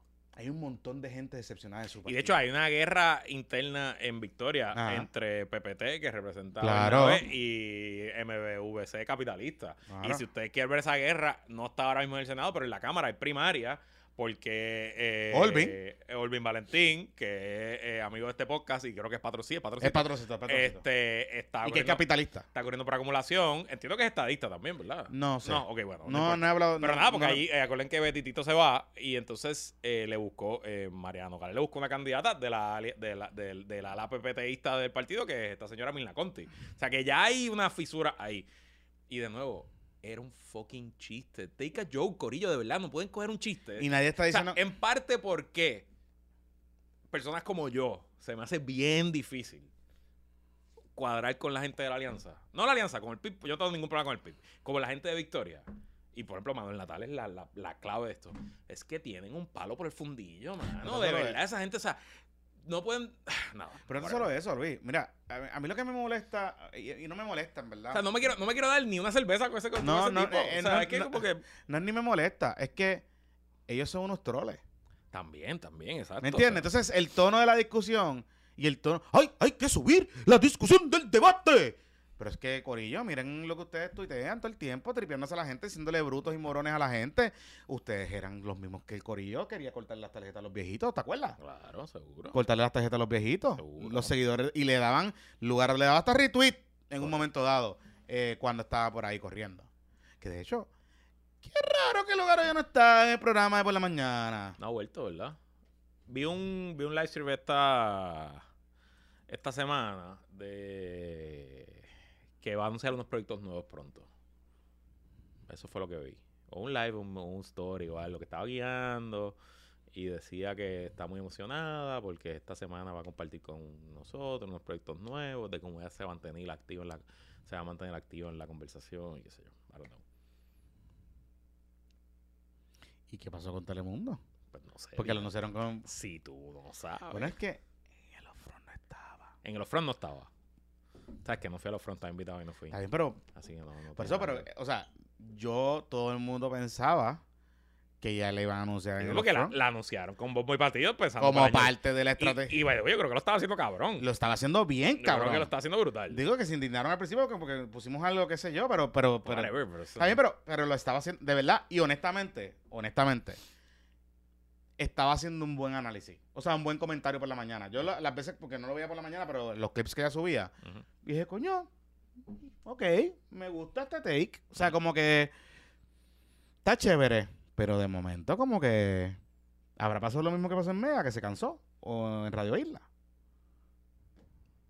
Digo, o sea, ir para... le tienen que estar pagando bastante bien por ese No segmento. solo eso, que en día... lo- lo- a lo mejor es que tienes que levantar temprano, Hay que levantarse temprano. Hay que levantarse temprano. ir para allá, porque Hay eso que, a estar las en, 8. hay que estar en Atorrey, cámara ready a las 8. O sea, tiene que estar allá a las 7 y cuarto. Y yo me imagino Y que... eso habrá que producir los segmentos porque y ella que- ponía gráficas, hacía ciertas cosas. o No, sea. por eso que te, y ella tiene que... No, y que tiene que llevar... O sea, el, colegio de la nena y qué sé yo.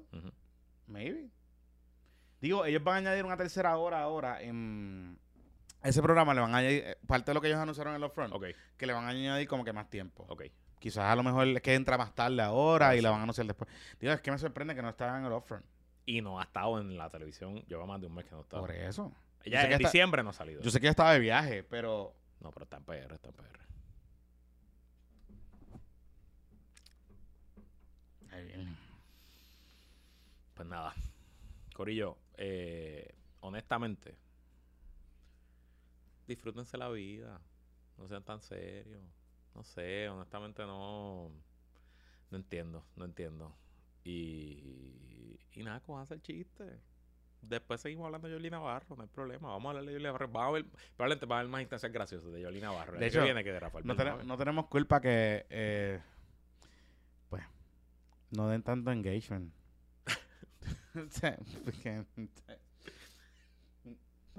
Mala mía, ¿verdad? Pero... It is what it is. Los Mira, eh, los gatos son los gatos. los gatos son los gatos. Mira, este...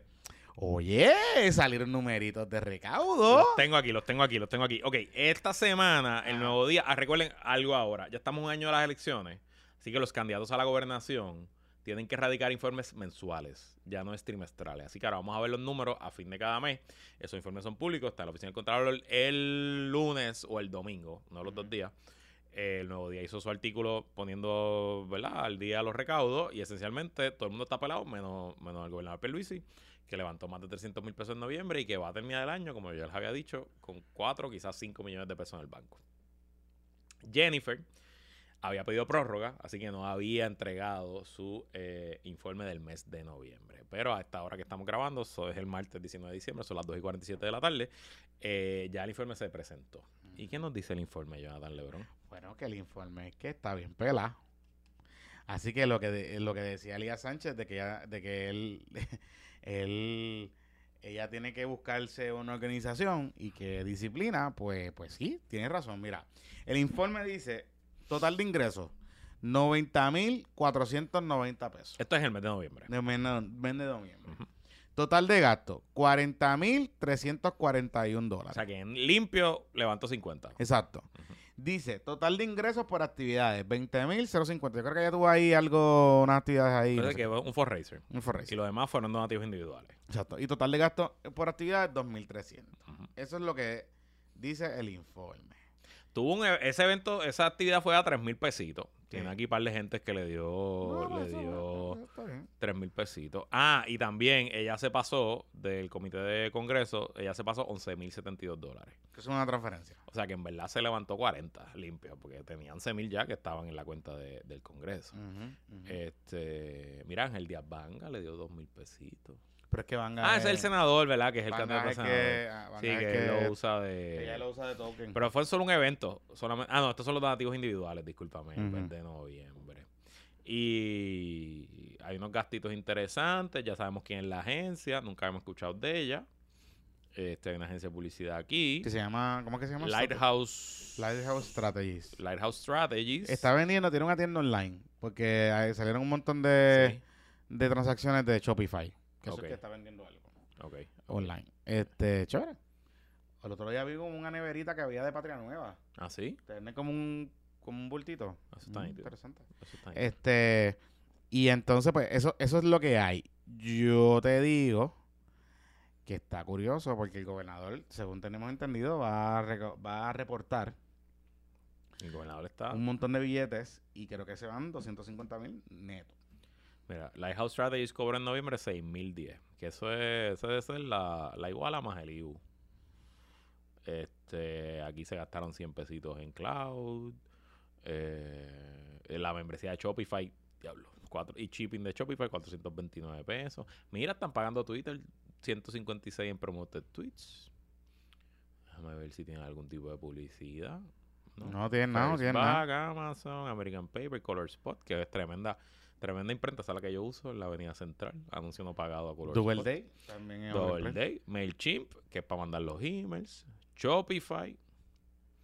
Eh, Pero entonces Oriol Campos filma, ah, filma mira, informe- Radio 156, Ese, ese Radio 156 es como un... Ellos son como una agencia Que que, compra compra, radio. pues le dieron que venden. 4.400. Eso debe ser para la transmisión de su evento de erradicación de candidaturas, que se transmitió por radio. Se transmitió por WKQ. y Sí, se ahí transmitió- le dieron chavito. Sí, ahí le dieron a Eh, Lukaku que para que- venga, que- que Para que exacto. Y Luma, diablo. 11.072 pesos en Luma. Vamos a hacerla por el comité. Sí, pero coño, 11.000 pesos de luz, eso es un local normal. Yo no pienso que cuando ese local era otra cosa, eh, gastaran 11 mil pesos el. Ajá, eso no es un local para estar gastando No, 11.000 cuando, pesos. cuando ese local albergaba a las emprendedoras de la noche, yo no creo que gastaran. No, pero no, ¿es es ese mismo local? Yo creo que ese- No, no, sí, ese Lips sigue allí. Lips no se ha ido. Lips, ¿tú sabes? Digo que yo sepa, ¿no? Yo creo que ese fue. Mis fue. años de ir a Lips están en el pasado, pasado, pasado, pasado, Ah. pero no sé. No, yo creo que eso sigue allí. No sé, díganos Que nos digan en el chat. Que nos sí, digan en el sí, chat aquellos, sí. par- particularmente los valerosos de- del código de orden público. Ah, no, a lo mejor con el código de orden público no. No, pero como quiera que sea, 11 mil pesos está muy caro. Sí, sí, sí, sí, sí. No tiene sentido. Ah, mira, nos dicen aquí que Lighthouse no es una agencia de publicidad, que es una encuesta. Y que los chavos ahí son de tracking. De una encuesta de tracking, que es una encuesta que se hace todas las semanas para ir viendo cómo van los números. Y que es trabajo de campo. O sea, que no es, no es necesariamente publicidad. ¿Y quién es? Pero, pero es que, es que Lighthouse. eh, Sí, sí, pero ellos dicen aquí que hacen ¿Que encuestas. hacen encuestas? Sí, que hacen Ah, análisis pues es. cuantitativo. Ah, pues sí, está sí, bien, está bien, está bien. O sea que En el está. website dice que sí. que O sea que, que la campaña sigue, sigue corriendo, campaña no campaña. Bueno, está bien. ¿Verdad? Sí, resumo. Oye, hablando del PP, hablando de paréntesis, hablando que, que va un poquito para Wars. No, tenemos dos cosas de Power Wars. Sí. Pues si quieres, déjame Ah. tirar los anuncios. Ah, vamos antes, de, antes de que tire los anuncios, eh, tú sabes que en estos días el, el caso de Tata Charboniel se va para receso. Ok. Este, y que salió que Jonathan Alemán, que era. Nosotros habíamos hablado de ese muchacho aquí en un momento dado, porque él era el protege de Tata. Eh, Ah, como que el padre, como, eso, el, el de esto político de Tata. Y Jonathan Alemán resulta ser que Jonathan Alemán fue el que choteó primero, fue a los Federico a decirle que estaba pasando algo raro. Jonathan Alemán era jefe de la oficina de Tata, director ejecutivo de las comisiones y cobraba 10 mil al mes. Exactamente. Y ayer en testimonio, que de hecho Tata se salvó, va- le va a dejar pasar la Navidad y el Año Nuevo con la familia porque la jueza se enfermó y el caso se reanuda después de Reyes. Mejor que sea para Texas porque ella vive en Texas. o sea. pues el... Ah, sí. La, la, la hija, ella tiene como, o, o en la hermana, algo así en Texas. Ok. Ella estuvo mucho, cuando la acusan, ella se va mucho tiempo para Texas. Bueno, nada. Eh, pues ayer en el testimonio del lunes, que había un agente, que fue la gente que incautó los celulares y hizo el análisis de los celulares, eh, a preguntas de, del abogado de defensa de Tata Charboniel, pues él, él admite que fue alemán, este pájaro Jonathan Alemán, fue el Chota, fue la primera persona que fue al FBI. Y eso conecta muchos muchos cabos sueltos. De hecho, yo tenía un tweet mío que ni siquiera yo lo busqué, algún miembro de la comunidad lo encontró, del 2020, que yo puse algo por la línea de fuentes en el PP. Me dicen que todo esto comenzó con Jonathan Alemán. Así que, en efecto, esto estaba regado por ahí desde hace tiempo. Ese tweet mío es del 15 de julio del 2020, que ese fue el día que allanaron la casa de Tata Charboniel. Eh. Y nosotros sabemos que Jonathan Alemán, después hablamos de él, porque Jonathan Alemán iba a correr para algo. Este, Él, él intentó, él no sé si lo llegaron a nombrar, pero él quería ser el candidato alcalde de, de Loíza. De hecho- fue presidente del PNP en Loíza. de hecho, el y rumor, recuerden que de esa zona, de Río Grande. de, hecho, el rumor era que ese era como el, chi- el chillito de, o sea, como que a Tata le gustaba Ujú. este Jonathan Alemán, porque él iba para adelante, para arriba, para abajo con ella. Eso era lo que se rumoraba en, en esos círculos. Pero nos enteramos que es que Jonathan Alemán le estaba dando cajeta a otra persona. So, Jonathan Alemán, que es un hombre casado, era, no sé, si- en ese momento, no sé ahora, No sé era un hombre si casado.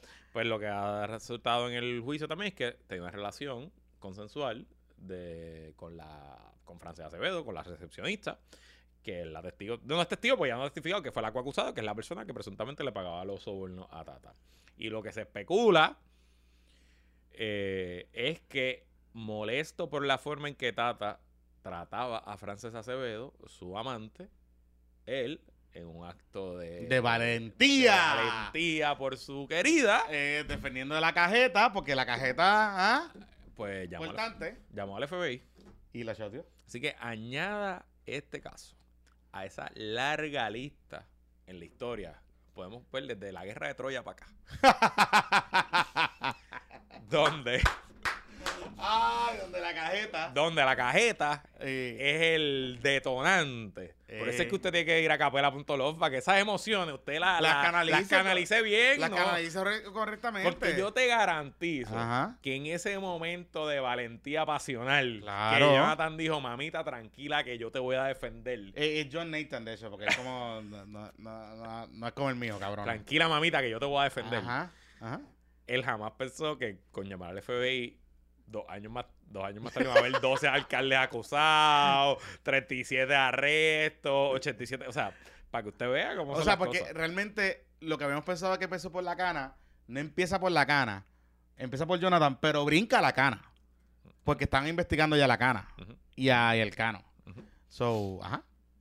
Este... mm, Y ese resulta que la cana y el cano están vuel- ya volvieron. Ah, eso es otra de las cosas interesantes Este que que nos enteramos. esta semana. Porque eso fue después de que grabáramos el viernes. Exacto. En su testimonio, Roxana Cifre eh, le admitió al abogado de defensa, licenciado Rebollo, que aunque ella y el Cano se divorciaron, están reconciliados y están de nuevo juntos, aunque no se han vuelto a casar. Y el Rebollo básicamente a entender que ella está esperando casarse cuando lo sentencien para que entonces no, no entre una cosa con la otra. Exacto. Y entonces. y le pregunta que si. Y en verdad la gente de Twitter está cabrón, Twitter no perdona, qué bueno. No. Este. Ella le preguntan como que, ah, usted nunca se dio cuenta de las cosas, como que no pensaba que su esposo era un títere que se roba, chavo. Ujú. No sé qué, porque el estilo de vida. Y ella dice, no, no. Bueno, al final yo pensaba que había algo raro, pero no, no, Ujú, no. ujú. qué sé yo. Y Twitter verde cogió y le sacó la foto a la cana de cuando ella empezó con el cano y cómo terminó. Y el improvement es duro. La inversión es sólida. En todos los sentidos de la palabra. Este. Curiosamente, en la entrevista de Elías, cuando Elías le preguntan, ¿ustedes sorprenden los arrestos que han habido ahora de, de funcionarios, qué sé yo? Y él dice, el Ángel Pérez. Le dolió. Me dijo, dolió, me que lo contó sorprendió. hace muchos años. Exacto, exacto. Y en verdad, a mí- a to- yo creo que a todos nos sorprendió también. Se le pregunta, ¿y el del cano le sorprendió? No, fíjate. ese Ese no. ese Yo- no. Ya lo Elías. Elías sin censura. Sí, sí. Y entonces, volvemos a lo recordemos algo. El cano era bien pana de Ricky. Porque el, en el viaje aquel que Ricky regresa a Puerto Rico, él estaba con el cano y con la cana. No, yo recuerdo que cuando el Cano, recuerden que Ricky era gobernador, Carmen Yulín era alcaldesa, y el Cano se inventó las fiestas de la calle San Sebastián en Cataño, y el gobierno central le montó todo un operativo de apoyarlo, de que Ricky fue, Ricky cogió la lancha de Cataño, y cruzó del viejo San Juan a las fiestas de Cataño, yo recuerdo esos primeros años, eso fue Cano para arriba, Cano para abajo, o sea Y que... Cano era, se hablaba de que Cano era el heredero de. que quería aspirar. Y después fue que hizo. Recordemos, ¿cuál, cuál fue los PPP Awards que nosotros hicimos House of Cards cada año? Esos fueron los de los de aquí, los de la calle Loiza, este, eso fue... Este 2000, año no, el anterior. El anterior 21, 2021. Exacto. Recordemos que los PPP Awards, el video de intro fue El video de Cataño. el video de Cataño del Cano Versace Exacto. cuando se grabó en Washington. Exacto. Se graba este video de House of Cards. Y nosotros pues lo imitamos, hicimos el mismo video, pero en Cataño. Cataño. Exacto. Ah, Lo único pues. que no pudimos hacer fue la H Cataño que estábamos usando. el House of Cataño. Ajá, el House of Cataño. Exacto, exacto, exacto. Coño, qué bueno quedó eso. Que bueno quedó eso. Este va a quedar luego también. Ah. Eh, mm, pues nada, entonces pues el juicio se suspendió. Me cuentan, de nuevo yo no escucho ese podcast, pero me cuentan que en Palabra Libre dicen que todo esto es una teoría de conspiración para ayudar a Pedro Pierluisi. Regaño Libre dice que se van a tener un fajardazo. Porque a Víctor Fajardo, ustedes son, quizás algunos son muy jóvenes para recordarlo, cuando acusan a Víctor Fajardo, el juicio estaba en su momento culminante. y todo parecía que venía evidencia dura. Iba a testificar el subsecretario de Educación, que no me acuerdo el nombre, Ángel Luis Ocasio se llamaba quizás. Yo creo que sí. Y de momento hubo un empastelamiento allí, se declaró todo el mundo culpable, boom, y se boom. acabó el caso. Y se acabó. Y no bam, se- bim, bum, bam. Y no se supo más nada. Este, eso pues siempre dejó, dejó mucha sospecha. Y, Sí, bueno, porque bueno, Lo que pasa es que honestamente, yo no creo que esté atrasado por internet. Tata no tiene aquí en radio chotear. Si Bueno, a alguien- Johnny, a Johnny. Ah, bueno, Johnny a Méndez, Johnny. I guess, A pero... O sea, lo más que ella puede decir, ella, ella le consta que Johnny Méndez estaba haciendo algo impropio, no creo. Lo más que, que salpica a Johnny es que todo esto pasó bajo las narices de Johnny cuando... era obvio que, que carajo hacía una Y recepcionista cobrando 9 mil Y Taxito esta semana No, dijo Taxito que, se aprovechó, tú que dijo que le han pedido información. Que de- hay un montón de investigaciones abiertas contra ex legisladores del PNP todavía. Eso Tatito hoy se lo dijo a todos los medios. Y que le han pedido información. Y yo, bueno, pues está bien. No sé. Ok. Dale, tira la pausa ahí. Pues este PPP extra es traído por nuestros buenos amigos de la Super Farmacia Isla Verde. ubicada en la marginal Villamar. Vacúnense, cabrones. En la Valdoriotti. Si durante estas navidades con este frito te da un catarrito, COVID, influenza, pues pasa por la Super Farmacia Isla Verde para lo que necesita. O si coño, todavía no te has vacunado, acaba y vacúnate. La farmacia la que usted ve de la Valdoriotti de Castro con una cruz verde que no es de cannabis. De hecho, tuvimos a la doctora Brenda Cruz aquí con nosotros, que es la farmacéutica, estuvo con nosotros el miércoles naranja, nos habló un poco de su negocio. Pues allí la doctora Cruz y su atento personal te brindarán el cuidado farmacéutico que necesitas y sus consultas serán atendidas personalmente por ella. ¿Quién se encargará? Que se adhiera a su terapia de medicamentos. Y como si fuera poco, la Superfarmacia Isla Verde cuenta con un mini market y un amplio inventario de medicamentos over the counter y hasta hacen delivery. Si estás buscando algo para tu salud o algo para un día de playa en Isla Verde, considera la Superfarmacia Isla Verde. Y bueno, si entre tus resoluciones de año nuevo están poner finalmente energía solar en tu casa y liberarte de Luma, te recomendamos que llames a nuestro patroncito de Winmar Home, José Vázquez. José, mira, te va a orientar gratis, libre de compromiso, sin técnicas de presión y te va a hablar claro. Y la ventaja que tiene José, que trabaja para Winmar, que es la compañía líder en la industria con más de 20 años establecida y más de 40 mil hogares realizados ahora mismo, hoy, hoy mismo. Hay más de 40 mil hogares que gozan de su energía eléctrica gracias a las placas solares de Winmar. Así que comunícate con José Vázquez al 787-629-8657. 787-629-8657. Jonathan Lebron. Mira, eh, ¿qué está pasando en la pava en tu partido? Bueno, en La Pava están pasando a varias cosas. En el fin de semana, el Black Cat tuvo su evento allá en Barceloneta. En la canchita. en el centro de convenciones de Barceloneta. Estuve allí, este, estuvo lo más bueno. Eh, causó sensación su entrada con la canción de los Chicago Bulls. Eh, te puedo adelantar que fue idea del propio candidato. Y Ah, yo no lo estoy poniendo en duda. del candidato full. Yo no lo estoy poniendo en duda. Eh, Este, o sea, lo que pasa es que tenía y tengo que... que decir que para entrar con Harla arriba, mejor entrar con pero está bien, pero tenía que... Ok, ok, ok. Ajá, voy, ajá. voy a, voy a hacer un comentario. Ujú. Este... Tenía que llevarlo a lo que era. Si era Vázquez, tenía que tener al Jordan. Tenía, Ah, punto. tenía que tener... O sea, él tenía que estar... Full, custom. completo, El completo. cosplay tenía que hacerlo Me completo. gusta, me gusta. Esa es una O sea, buena sugerencia. Una Tenía que hacerlo completo y tenían que, entonces él tenía que llegar. Porque recuerden que esta canción, si usted no ha visto el intro de los, de los Chicago Bulls en los 90, Ujú. eh, digo, todos los equipos lo hacían. Los Knicks tienen una que está bien hijo de puta de los 90. Bien cabrona, bien cabrona, bien cabrona. Y los Bulls tienen otra. Y esa Entonces, canción es de, creo que es de Al Parsons Bill Al Project. Parsons, que Al se Parsons. Project, Ajá, Exacto. Y esa canción eh, está el host de la Alan cancha. Parsons Project. Ajá. Ajá, está el host de la cancha del United Center. And now, your Chicago Entonces empiezan en, en los equipos en los 90 solamente te dicen los starting five, no todo el mundo. exacto, eso, exacto. eso todo el mundo es después de los millennials para darle participación a la gente. Pero antes solamente ponían a los duros, a los caballitos. Porque esto hay que empezar el juego rápido porque el prime time cuesta chavo. Así que, y se transmitía. Tú lo veías porque Sí, se era parte de la transmisión. Eh, entonces, pues cada equipo se votaba. Así que Jesús Manuel lo que le faltó es, él tenía que llegar a su equipo. O sea, Ya. ¿me entiendes? Yo entro. y que lo estuvieran recibiendo ahí en el túnel. pa, pa, pa, y vamos a hacerle Sí, el tienes Ah, razón, ¿Me entiendes? tienes Bungu razón, tú. tienes Tenía que razón. hacer- y, y tenían que tirar pirotecnia. Pirotecnia. No sé si se Está podía bien, pero podías ahí. hacer las cosas de esas de abajo. Ok, ok, las ok. cositas, Sí, las cositas indoors, las cositas indoors. Eh, claro, Está claro. bien, es verdad. claro. Ok, pues para la próxima. No sé si se le ocurrió a última hora y a lo mejor por eso fue, pero fue idea del candidato. Está bien. Este, fue un evento normal, no fue nada del otro mundo. Eh, allá habían quizás como mil personas. Si hubieran habido como 300 personas más, hubiera estado empaquetado. Eh, en general, fue una demostración de fuerza por el liderato. Allá habían casi 20 alcaldes. Sea, demostración de Eh, fuerza por el liderato. Sí, bueno, ya habían 20 alcaldes. Lo que no tuvo nunca en su campaña para la presidencia. Y alcaldes importantes. Este, eh, lo presentó Luis Javier Hernández, que estuvo, estuvo interesante eso también. Eh, y dio un discurso como de media hora. Yo estaba allí ayudando con la transmisión. Yo fui voluntario de director técnico de los pon- ponchando las cámaras. Eh, bueno, diciendo a quién ponchar porque yo no estaba ponchando las cámaras. Este, y nada, me gustó. Salí contento de allí, salí feliz y ready para ganar con el Black Cat. Tengo que hablarte del mensaje. Dime el mensaje, cuéntame. Este. ¿Cómo te.? Ok. Lo bueno, están aprendiendo a usar las pantallas en. Q. O sea, como que pues, yo puedo. Ya puedo ir entendiendo. Te, te confieso, yo no tuve nada que ver están- con mensajes, ni bien. creativo, ni pantalla, pero nada de están. O sea, aprendiendo a usar las pantallas. Eso, es positivo. Están aprendiendo a usar. Si vas a invertir en LED, las tienes que saber usar. Usarlas bien, puñetas. Y las tienes que usar bien. Y las tienes que sacarle todo el provecho del mundo. Correcto. Y creo que eso, que pues, costaron un billetito. Eso, exacto. Y eso, pues, estuvo bien. Este. No entendí el ataque a.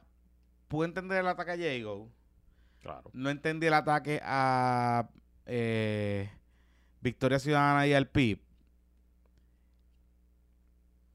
Y creo que no lo entendí porque creo que duró mucho y fue medio anticlimático en un momento dado cuando él está hablando sobre eso. O sea, le quedó mejor el jab que le tira el gobernador utilizando a Jennifer que el jab que le tira a Victoria Ciudadana porque él no lo como que no lo o no lo ensayó o no, No, sé. lo, no lo sintió. No, No, lo, sin- no sé, no sé, no, o sea, no se sintió como que, ok, ¿qué carajo está pasando aquí?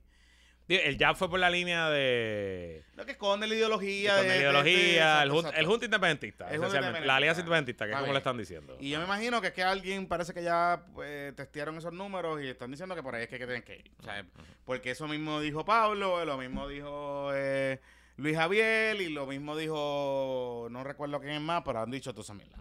Este. Pero no lo vi como que había como. Yo decía, ok, ¿cuál es el hook? ¿Cuál es el head?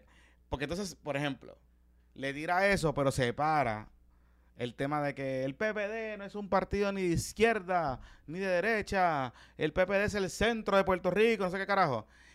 Pero no explicas qué es el centro o cuál es la visión de tu centro. Entonces, yo pensaba que cuando él tira lo de Victoria Ciudadana y la Alianza Independentista, después de ahí le iba a brincar a su Ujú. a esta pendejada del centro. ¿Cuál es el centro del PPD? ¿Cuál es la visión del PPD? O lo que le van a presentar de futuro. No sé. Es un tema de, de construcción del mensaje. Lo vi un poquito ahí medio improvisado. eh, Medio forzado. Lo de Diego le quedó bien. Overall, creo que fue muy largo. Duró como 35 minutos. Muy largo. Muy, demasiado largo. Y demasiado largo por un mensaje que él está caminando por la tarima. Porque yo sé que él querían hacer como este momento medio Steve Jobs style, como que medio talk, Ujú. which is fine, está bien porque no estás en un podio, qué sé yo, pero duró treinta y pico minutos. Era como que fue demasiado el Tenía mensaje, como- creo que 13 páginas tenía.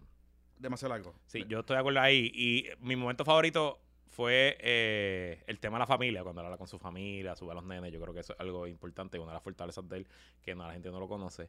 Pero tengo que decir que la mejor oradora de todo el día fue Doña Julia. Ah, Doña. Julia. Doña Julia Loiza. Hay que deployar a Doña Julia por ahí para abajo y que empiece a darle con el tema. Es que Doña Julia, Doña Julia es buena, pero, pero, él, para ser un comunicador, no, no lució mal, pero no lució bien. Y te No- voy a decir una cosa en general de esta etapa de candidatura.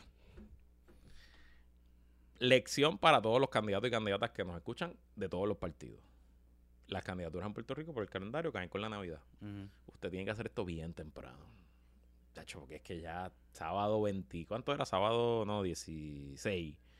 Domingo 17. Hoy, esta semana, hay un mon- Hoy radicó Eva Prado, este, qué sé yo.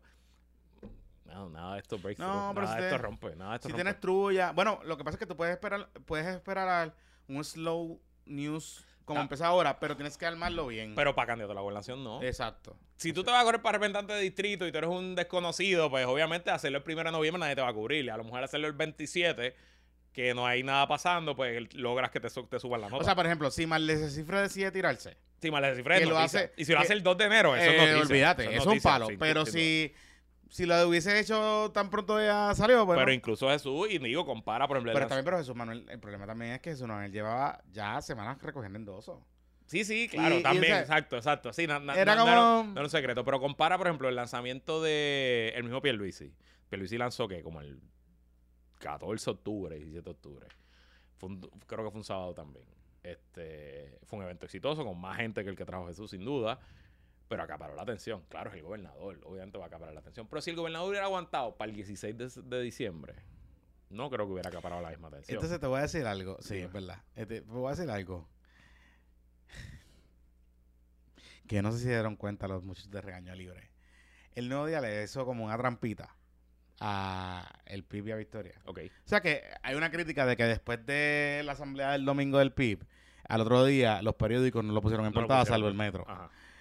Pero entonces vino el nuevo día el otro día y cogió y puso a, a Jesús Manuel en portada. Ah, no me di cuenta. Seguro, lo, yo me di cuenta. Ah, sí, Eh, un cuadrito, un cuadrito, verdad, Y después cuadrito salió como en página 3 o 4, Es qué verdad, sé yo. verdad, verdad, y dije, hmm, esas son las cosas que pasan por hablar miel de los medios. Y el artículo del nuevo día estaba bastante bueno.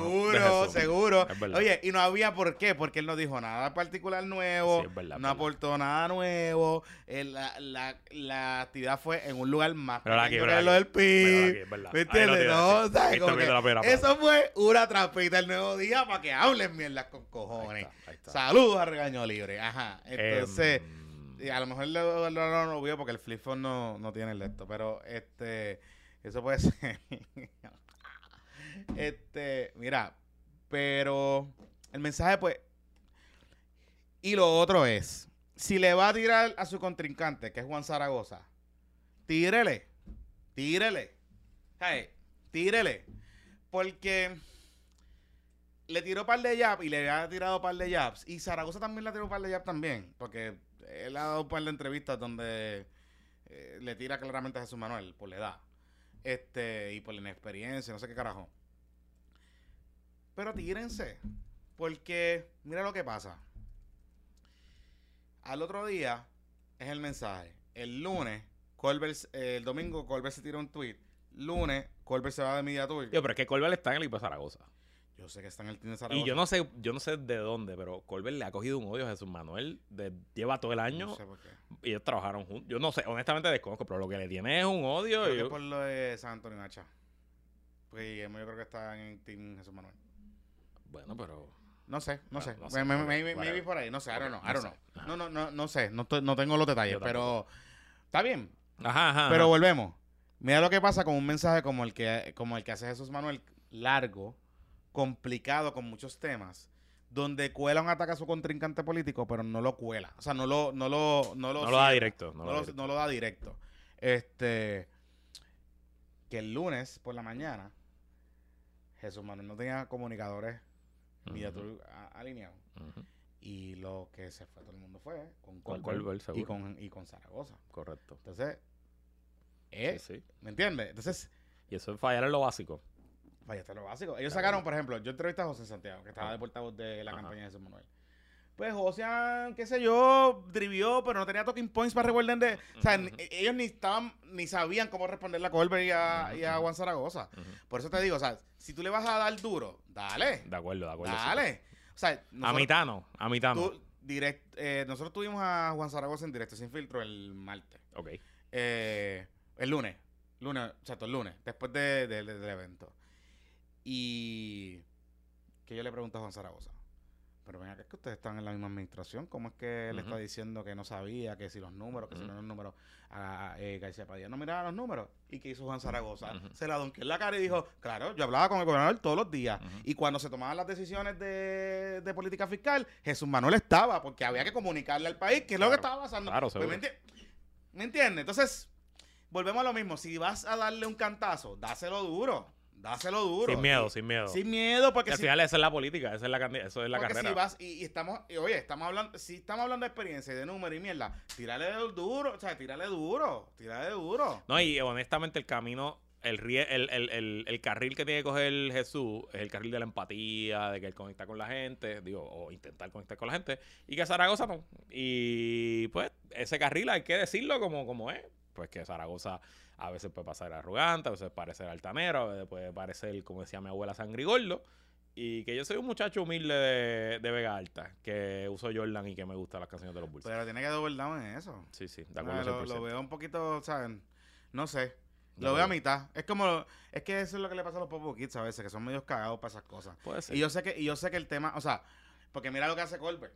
Y te dice, ah, y que tengan Digo, cuidado. pero te digo una cosa, Colbert. Colbert iba a buscar lo que sea para decir lo que, lo que sea. O sea, él se iba a agarrar de cualquier cosa. y por ahí se agarró, pero. Está ajá. bien, pero se agarró del, Ajá, ajá. se agarró de algo flojo que se pudo haber agarrado fácil, porque se la pusieron en la mano. Se la pusieron en la mano. O sea, si tú le hubieses dado, si tú hubieses pensado bien en el ata- o no lo haces, o no haces ninguna mención, como lo, hici- como lo hicieron, o le das frontal, puño en la boca. O sea, ¿eh? Vámonos, puño en la boca. Y que muy probablemente del otro lado que viene un barrecampo, which is fine, pero un puño en la boca, porque el que da primero puede dar dos veces. Él dio adelante a mitad y cogieron y lo barrieron en el lunes, en el Tour. Entonces lo que pudo haber, su mensaje o lo que pudo haber trascendido, pues se cortó. Porque ¿qué hizo Juan Zaragoza? Ah, porque yo no sé por qué se anunciaron, si eso, eso fue un teatro, porque él ya había estado radicado, si ya está recogiendo endosos, ta, ta, ta, ta, ta. ¿me entiendes? O sea, como que tenía demasiadas cosas para... Ahora, si tú le hubieses dado un ataque duro, pues que iba a ser... La, la dinámica el lunes hubiese sido... Zaragoza respondiendo al ataque. Punto y se acabó. Claro. Y no puede señalar más nada. Es verdad, tienes razón. Pues nada, la pelea está casada. Está casada. está Mira, casada. pero hoy él. ¿tú sabes qué me enteré? ¿Qué te Que enteras? Zaragoza me lo dijo así como que... me- no se atrevió a casi decírmelo, pero...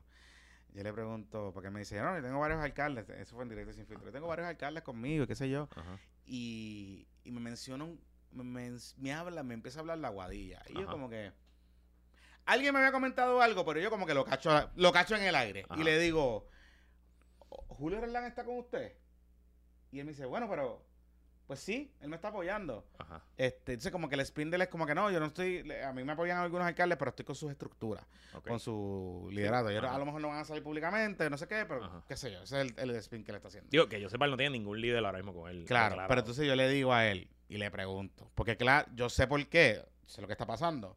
Julio Jordán va a apoyar a Juan Zaragoza porque este que Cristian Aguada está con Jesús Manuel. Puede que sea la Exacto, razón. eh, ¿me entiendes? Y vamos a... Esa puede ser la razón. Y el otro es, pues qué sé yo. Ajá. Y entonces yo le digo a, a, a Zaragoza, pero usted no piensa que un apoyo de Julio Roldán, que está siendo investigado por los federales ahora mismo, Ujú. le puede costar a usted, o sea, en la, en la primaria. Y él dice, bueno, pero nada, tengo el apoyo de él y, lo importante es tener el apoyo de su estructura. Yo, Ok. "Mm, ok, está bien. Yo lo que he escuchado es que no hay mucha gente con Juan. Que yo sepa, líder, líder hoy, electo o candidato que haya dicho yo estoy con Zaragoza, no hay ninguno. Debe haberlo. Y en algún momento saldrán, pero no hay ninguno. O sea, yo estoy, por ejemplo, votando que los 14 que Jesús Manuel iba a votar de la Cámara, la inmensa mayoría están con Juan. no necesariamente están con Juan, pero no están entusiastamente con Jesús. Por eso. Eso, eso es verdad, o sea. Y recuerda también que los legisladores conocen a Juan, porque Juan es senador. Pues claro. Y la reputación de Juan es muy buena en cuanto a su honestidad y a su profundidad. Pero es medio cascarrabia. Entonces no me extrañaría que muchas personas en el Capitolio han tenido pues encontronazos con Juan que, que no le da la gana de salir No solo. tan solo eso, que yo no pensaría que muchos alcaldes estuviesen con Juan, porque Juan quería eliminar el municipio. También. O sea, y recordemos aquella famosa entrevista que yo le hice, que se formó un carajal cabrón, porque él se pone a decir que la vaquita no da más leche por el alcalde de Comerío por José Santiago. Exacto. José le dijo, aquí no vuelve a entrar, Exacto. que se vaya para Pero ya fue, ya fue, ya, Ya fue como ya- se- ya están amigos, ya se- están ya se quieren, ya se quieren.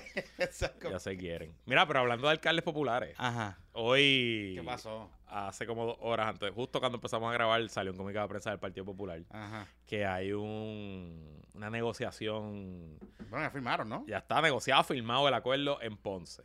Ok. Ok, so, Se le acuerdo Churumba. la Los Churumba de. Ponce. Habíamos discutido aquí ya hace dos domingos, si no me equivoco, fue hace dos domingos el alcalde, hoy suspendido alcalde de Ponce, El alcalde esposo de Miyagi. Dios, El esposo de Miyagi. el esposo de Miyagi, pero alcalde de Dios, que es el, es el apodo que estaba nominado para los PPP Awards. em, ¿Cómo le fue? No te voy a decir, Ah. cabrón. Eh, a ti te puedo decir, pero no lo voy a decir aquí. Eh, mm, este. eh, pues anunció que iba a radicar su candidatura. Y siempre se estaba especulando que el representante Tito Fulqué, que es el legislador popular del distrito, creo que es el 24, Es el que todos Ponce. que es Ponce Urbano. Es un distrito pequeño en, Ponce Urbano, que es para el que está corriendo este, el sobrino Hernández Colón. Este, Hernández Lázaro. Ajá. Que de hecho fue el otro día a los cangrejeros cuando nos ganaron Ah, sí. el juego ese de la lluvia. Bueno, no ganaron porque el juego está suspendido. Se juega mañana. Ah, lo pararon, Sí, ¿verdad? está parado. Ellos están ganando 1 a Después que 0. votaron al dirigente. Están ganando 1 a 0 en la séptima. Sí, exacto. Exacto. Eh, anyway, está ahí, hablaste con él, te saludo. Me envió, me Es que yo no fui porque con la escribió lluvia. por, que no fui. por, este, por el día, como que, ah, estamos aquí invadiendo del Ah, estadio. Va- entonces, en ese momento, como que habíamos empatado el juego, yo, vas a perder. Me. Va- a sí. Bueno, nada, eh, pues se, se rumoraba que Tito Fulquet iba a también radicar a la, a la alcaldía iba a haber una primaria. Pues se sentaron a negociar y hoy firmaron en el partido un acuerdo que el alcalde se va a quedar como candidato y el partido lo va a calificar, o sea, lo va a dejar correr siempre y cuando en la vista preliminar para causa para juicio, que está citada para el 28 de enero, si no me equivoco, no se le encuentre causa. Si se le encuentra causa probable, digo, causa para juicio, discúlpenme, el alcalde entonces renunciaría a la candidatura y Tito Fulque correría. Pero que, tengo un Bueno, pues, técnicamente le pondría en disposición al partido la candidatura porque no. pero por eso, tengo preguntas sobre Ah, eso. ajá. Porque las primarias son por ley. Correcto. O sea, que si, Ah, si otra persona radica, hay primaria. y si Tito Fulqué reta al, al alcalde. En el, en el acuerdo firmaron Ah. los dos. Tito Fulquer dice que no reta al alcalde pensando que el alcalde va a salir bien. Porque si el alcalde sale mal, el alcalde entrega la candidatura ¿Y Tito corre el candidato. Corre eso, el pero. ¿y Tito Fulqué va a radicar para la, para la Cámara? Ya radicó para la Cámara, correcto. O sea, él va a radicar para la Cámara, Él radicó para la Cámara, ya. pero convertiría su... Exacto, cambiaría de Cámara a alcaldía y entonces habrá que buscar un candidato para la Cámara. Y el wildcard aquí, obviamente, Es que va a ser más de ese. que va a ser la vicealcaldesa y alcaldesa interina. La tuitera. Porque los rumores que yo estoy recibiendo de Ponce es que va a radicar. Ella que parece que le está... Me dicen que le está gustando. Este fin de semana Dice el fueron las fiestas, todo quiere decir las fiestas patrias, pero las fiestas navideñas de Ponce, en La Guancha, se gastaron un fracatán de billetes. Ella, eh, una Por pauta fue. Pedro Capó, Ah. este, Gi- Giselle no, este, Melina León, este, Ivy, olvídate, estuvieron cuatro días gente con cojones. A fuego, a fuego, a a fuego. fuego, kiosco, joder. Entonces todo era Marlese te Y invita. una foto gigantesca de la alcaldesa interina, Marlese Cifra, alcaldesa interina. Y los rumores que me llegan a mí de la gente Ponce es que ella quiere correr. Que le está gustando la, la Y vaina. si ella corre, no hay acuerdo que valga entre... eh, porque, porque hay primaria, punto. O sea, si el alcalde se quita o no, pues si ella corre ya va a haber una primaria casa. Este, así que esa es... eh, Ah, y el acuerdo dice es si sale no causa en enero o si la vista se atrasa más allá del 28 de febrero, porque las vistas se pueden atrasar. ¿Y por qué el 28 de febrero? Pues le están dando un mes más para no dar, porque si imagínate que la vista sea en mayo, pues te jodiste para la primaria en junio. O sea, la idea es pues darle ese espacio al partido para que tenga tiempo de escoger. Yo creo que va a haber primarias en Ponce. Yo creo que va a haber primarias en Ponce y te soy honesto. Si Marley, ser- se, si Marley se quiere correr, que corra. Este es el único momento que va a tener. La Esta es alcaldesa oportunidad para tuitera, a la alcaldesa tuitera se tiene que tirar. Pero Seguro. yo te diría que yo creo que yo estoy escuchando dos cosas. Eh, la alcaldesa tuitera y que va a haber un tercer candidato. Y será una primaria de tres. Porque el hijo de, de Ico no la ha descartado. Lo vi, escuché a Ico, escuché a, a Ico también hablando de esto. Lo importante es cómo va a bajar la delegación legislativa de Ponce. Me imagino que Cheito estará- va a bajar con Tito, ¿no? Cheito, Chochito y Che- Cheito y todo el mundo. Sí, sí, está todo. Digo, eh, nadie públicamente del liderato electo de Ponce ha roto ha roto con el alcalde. Así que está todo el mundo alineado. ¿Tú sabes quién no tiene un acuerdo así condicionado de candidatura? Mariano Galés. Eso mismo te iba a decir. Yep. Digo, porque como... No, porque ya los hot takes de Twitter están, ah, el Partido Popular y yo, ok, pues lo mismo que hizo Victoria. Porque Victoria tiene una candidata con una causa para arresto. No sé lo que tengo que hacer para arresto. Que la, la vista se va a ver esta semana. Correcto. Y No, que- pero esa es la alzada de los que se cayeron. Está bien, O sea pero que- está bien, pero, pero está bien. Pero la vista se va a ver esta. Eso que todavía le faltan dos turnos, dos turnos más al bate. Y que Mariana no tan solo que está en la, en la papeleta, que le está buscando candidatos en contra a Olvin. Porque lo de Milna y lo de otras cositas que están pasando. Yo no sé si te, te diste cuenta que Natal puso una foto de como que, ah, el trabuco de San Juan, no sé Ajá, qué. Ajá, Entonces en el trabuco de San Juan solamente salen sa- los de San Juan ajá. y Mariano Gales Y Mariano Gales. y Rafael Bernabe. Ujú. San Juan, Palestina. Hay un barrio Palestina en San Juan. Debe haber. Hay una Un barrera de Israel. Una Hay barra de Israel, verdad. una, una barrera de Israel. es que nos va, nos va a. Mi mamá va a decir, cabrón, te- que te lo busca. Vamos a dejarlo hasta aquí.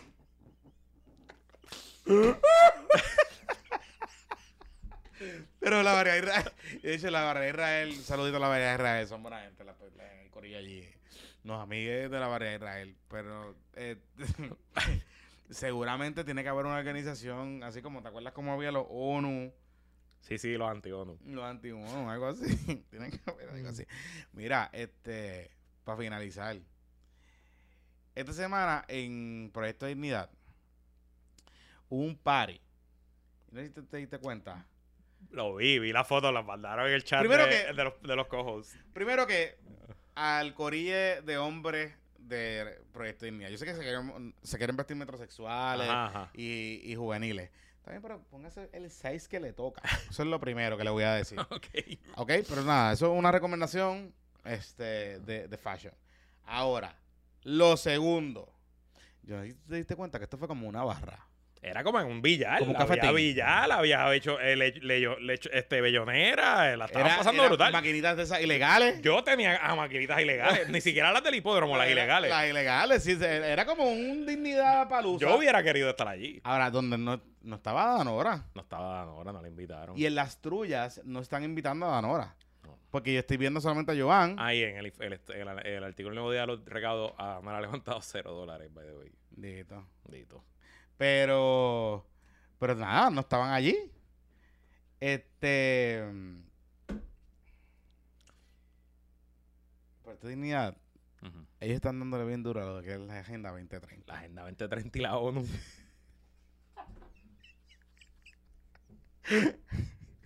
Que yo creo que, hay- que para los ¿Tú amigos. subiste eso? ¿Tú has subido No, eso? no, ¿verdad? no, eso tienes es que subirlo, tienes que Pero, subirlo. pero yo creo que para los amigos de la barrera de Israel. Para que cojamos- de ahí vamos a coger muchos retweets de, De- de, de- Twitter de- Palestina. de- Palestina. Yo creo que. de- Twitter Palestina PR, by the way, Exacto, que- porque yo creo que los amigos de la barrera de Israel ahí sí que le vamos a tener que explicar bien qué es lo que es la Agenda 2030. Ujú. Que básicamente son unos objetivos que tiene la ONU de eh, derechos humanos, sostenibilidad, no sé qué carajo. Pues esto en el eh, en el metaverso del alt-right, esto empezó en Estados Unidos y Sí, creo sí, que en. Latinoamérica y qué sé yo, lo han cogido para decir que esto es como esta gran conspiración Correcto. Es parte de- del gobierno global. del gobierno global Correcto. Sí. y que quieren llevar al mundo a ser woke. Básicamente. Y pues se agarraron de eso esta semana porque la decisión del Papa Francisco, que le explicaron mal de hecho, el Papa Francisco lo que está diciendo es que los sacerdotes, que aquellos que quieran, Correcto. Que quieran bendecir a parejas del mismo sexo, que es bendecir, Es darle la bendición. agüita bendita. Dale- dale la bendición y No que- es un sacramento, no, No es que un lo vas a casar. sacramento, no es que los va a casar. Pero puedes ir al party si te invitan en la recepción. Si Claro. te invitan a la boda civil, puedes ir a bendecir la boda civil y después ir al eso es lo que está diciendo el, Eso sí. eso es lo que está diciendo el padre, Ujú. eh, Papa Francisco, abriéndole la puerta a esa posibilidad y eso significa en, en- alguien lo puso eh, que esos números de la Iglesia Católica tienen que estar en que el piso. Sí, y en verdad el, el Papa, yo, ustedes saben que yo no soy creyente, pero me crié católico. Pero el Eh, Papa es medio wokey. Este Papa llevó una cruzada desde que entró para pa, pa modernizar y, y, y de hecho tiene una guerra interna. Él acaba, hace un mes votó al, al cardenal más reaccionario de Estados Unidos, que es su principal rival dentro de la iglesia, lo votó. lo- no, no es que le quitó, es que lo- le, le cerró el apartamento del Vaticano, ¿Ah, le sacó el título, le quitó todo. Ya no es, no es de la iglesia, punto. O sea, lo votó full. Yo creo que ni salario cobra. Ni pensión tendrá, porque un señor de ochenta y pico de años. o sea, lo votó. Ah, lo votó fuera de la iglesia. Es comunado, no sé bueno, si él votó al, de, al, al obispo de Arecibo. votó a lo parecido. Que de hecho pensamos que iba a correr, pero parece que no va a correr. ¿Verdad? Este, ¿Cómo que se llama? ¿Daniel qué? Daniel Ay, no sé, chicos. Yo no estoy tan al día. Necesitamos a nuestros patroncitos del multiverso dignidoso que nos pongan al día de esos temas. No, que la fuerza los acompañe, se me cuida. Boletos para los PPP Awards, PR Ticket. El soldado viene, cómpralos con tiempo. PR Ticket mañana miércoles o miércoles ahora que usted está escuchando. Van a estar todos los que no se vendieron a los patrocios, van a estar a la venta a precio regular. PR Ticket, el, el enlace de los boletos está aquí en la descripción y en los show notes. Que la fuerza los acompañe, se me cuida. Regresamos el domingo.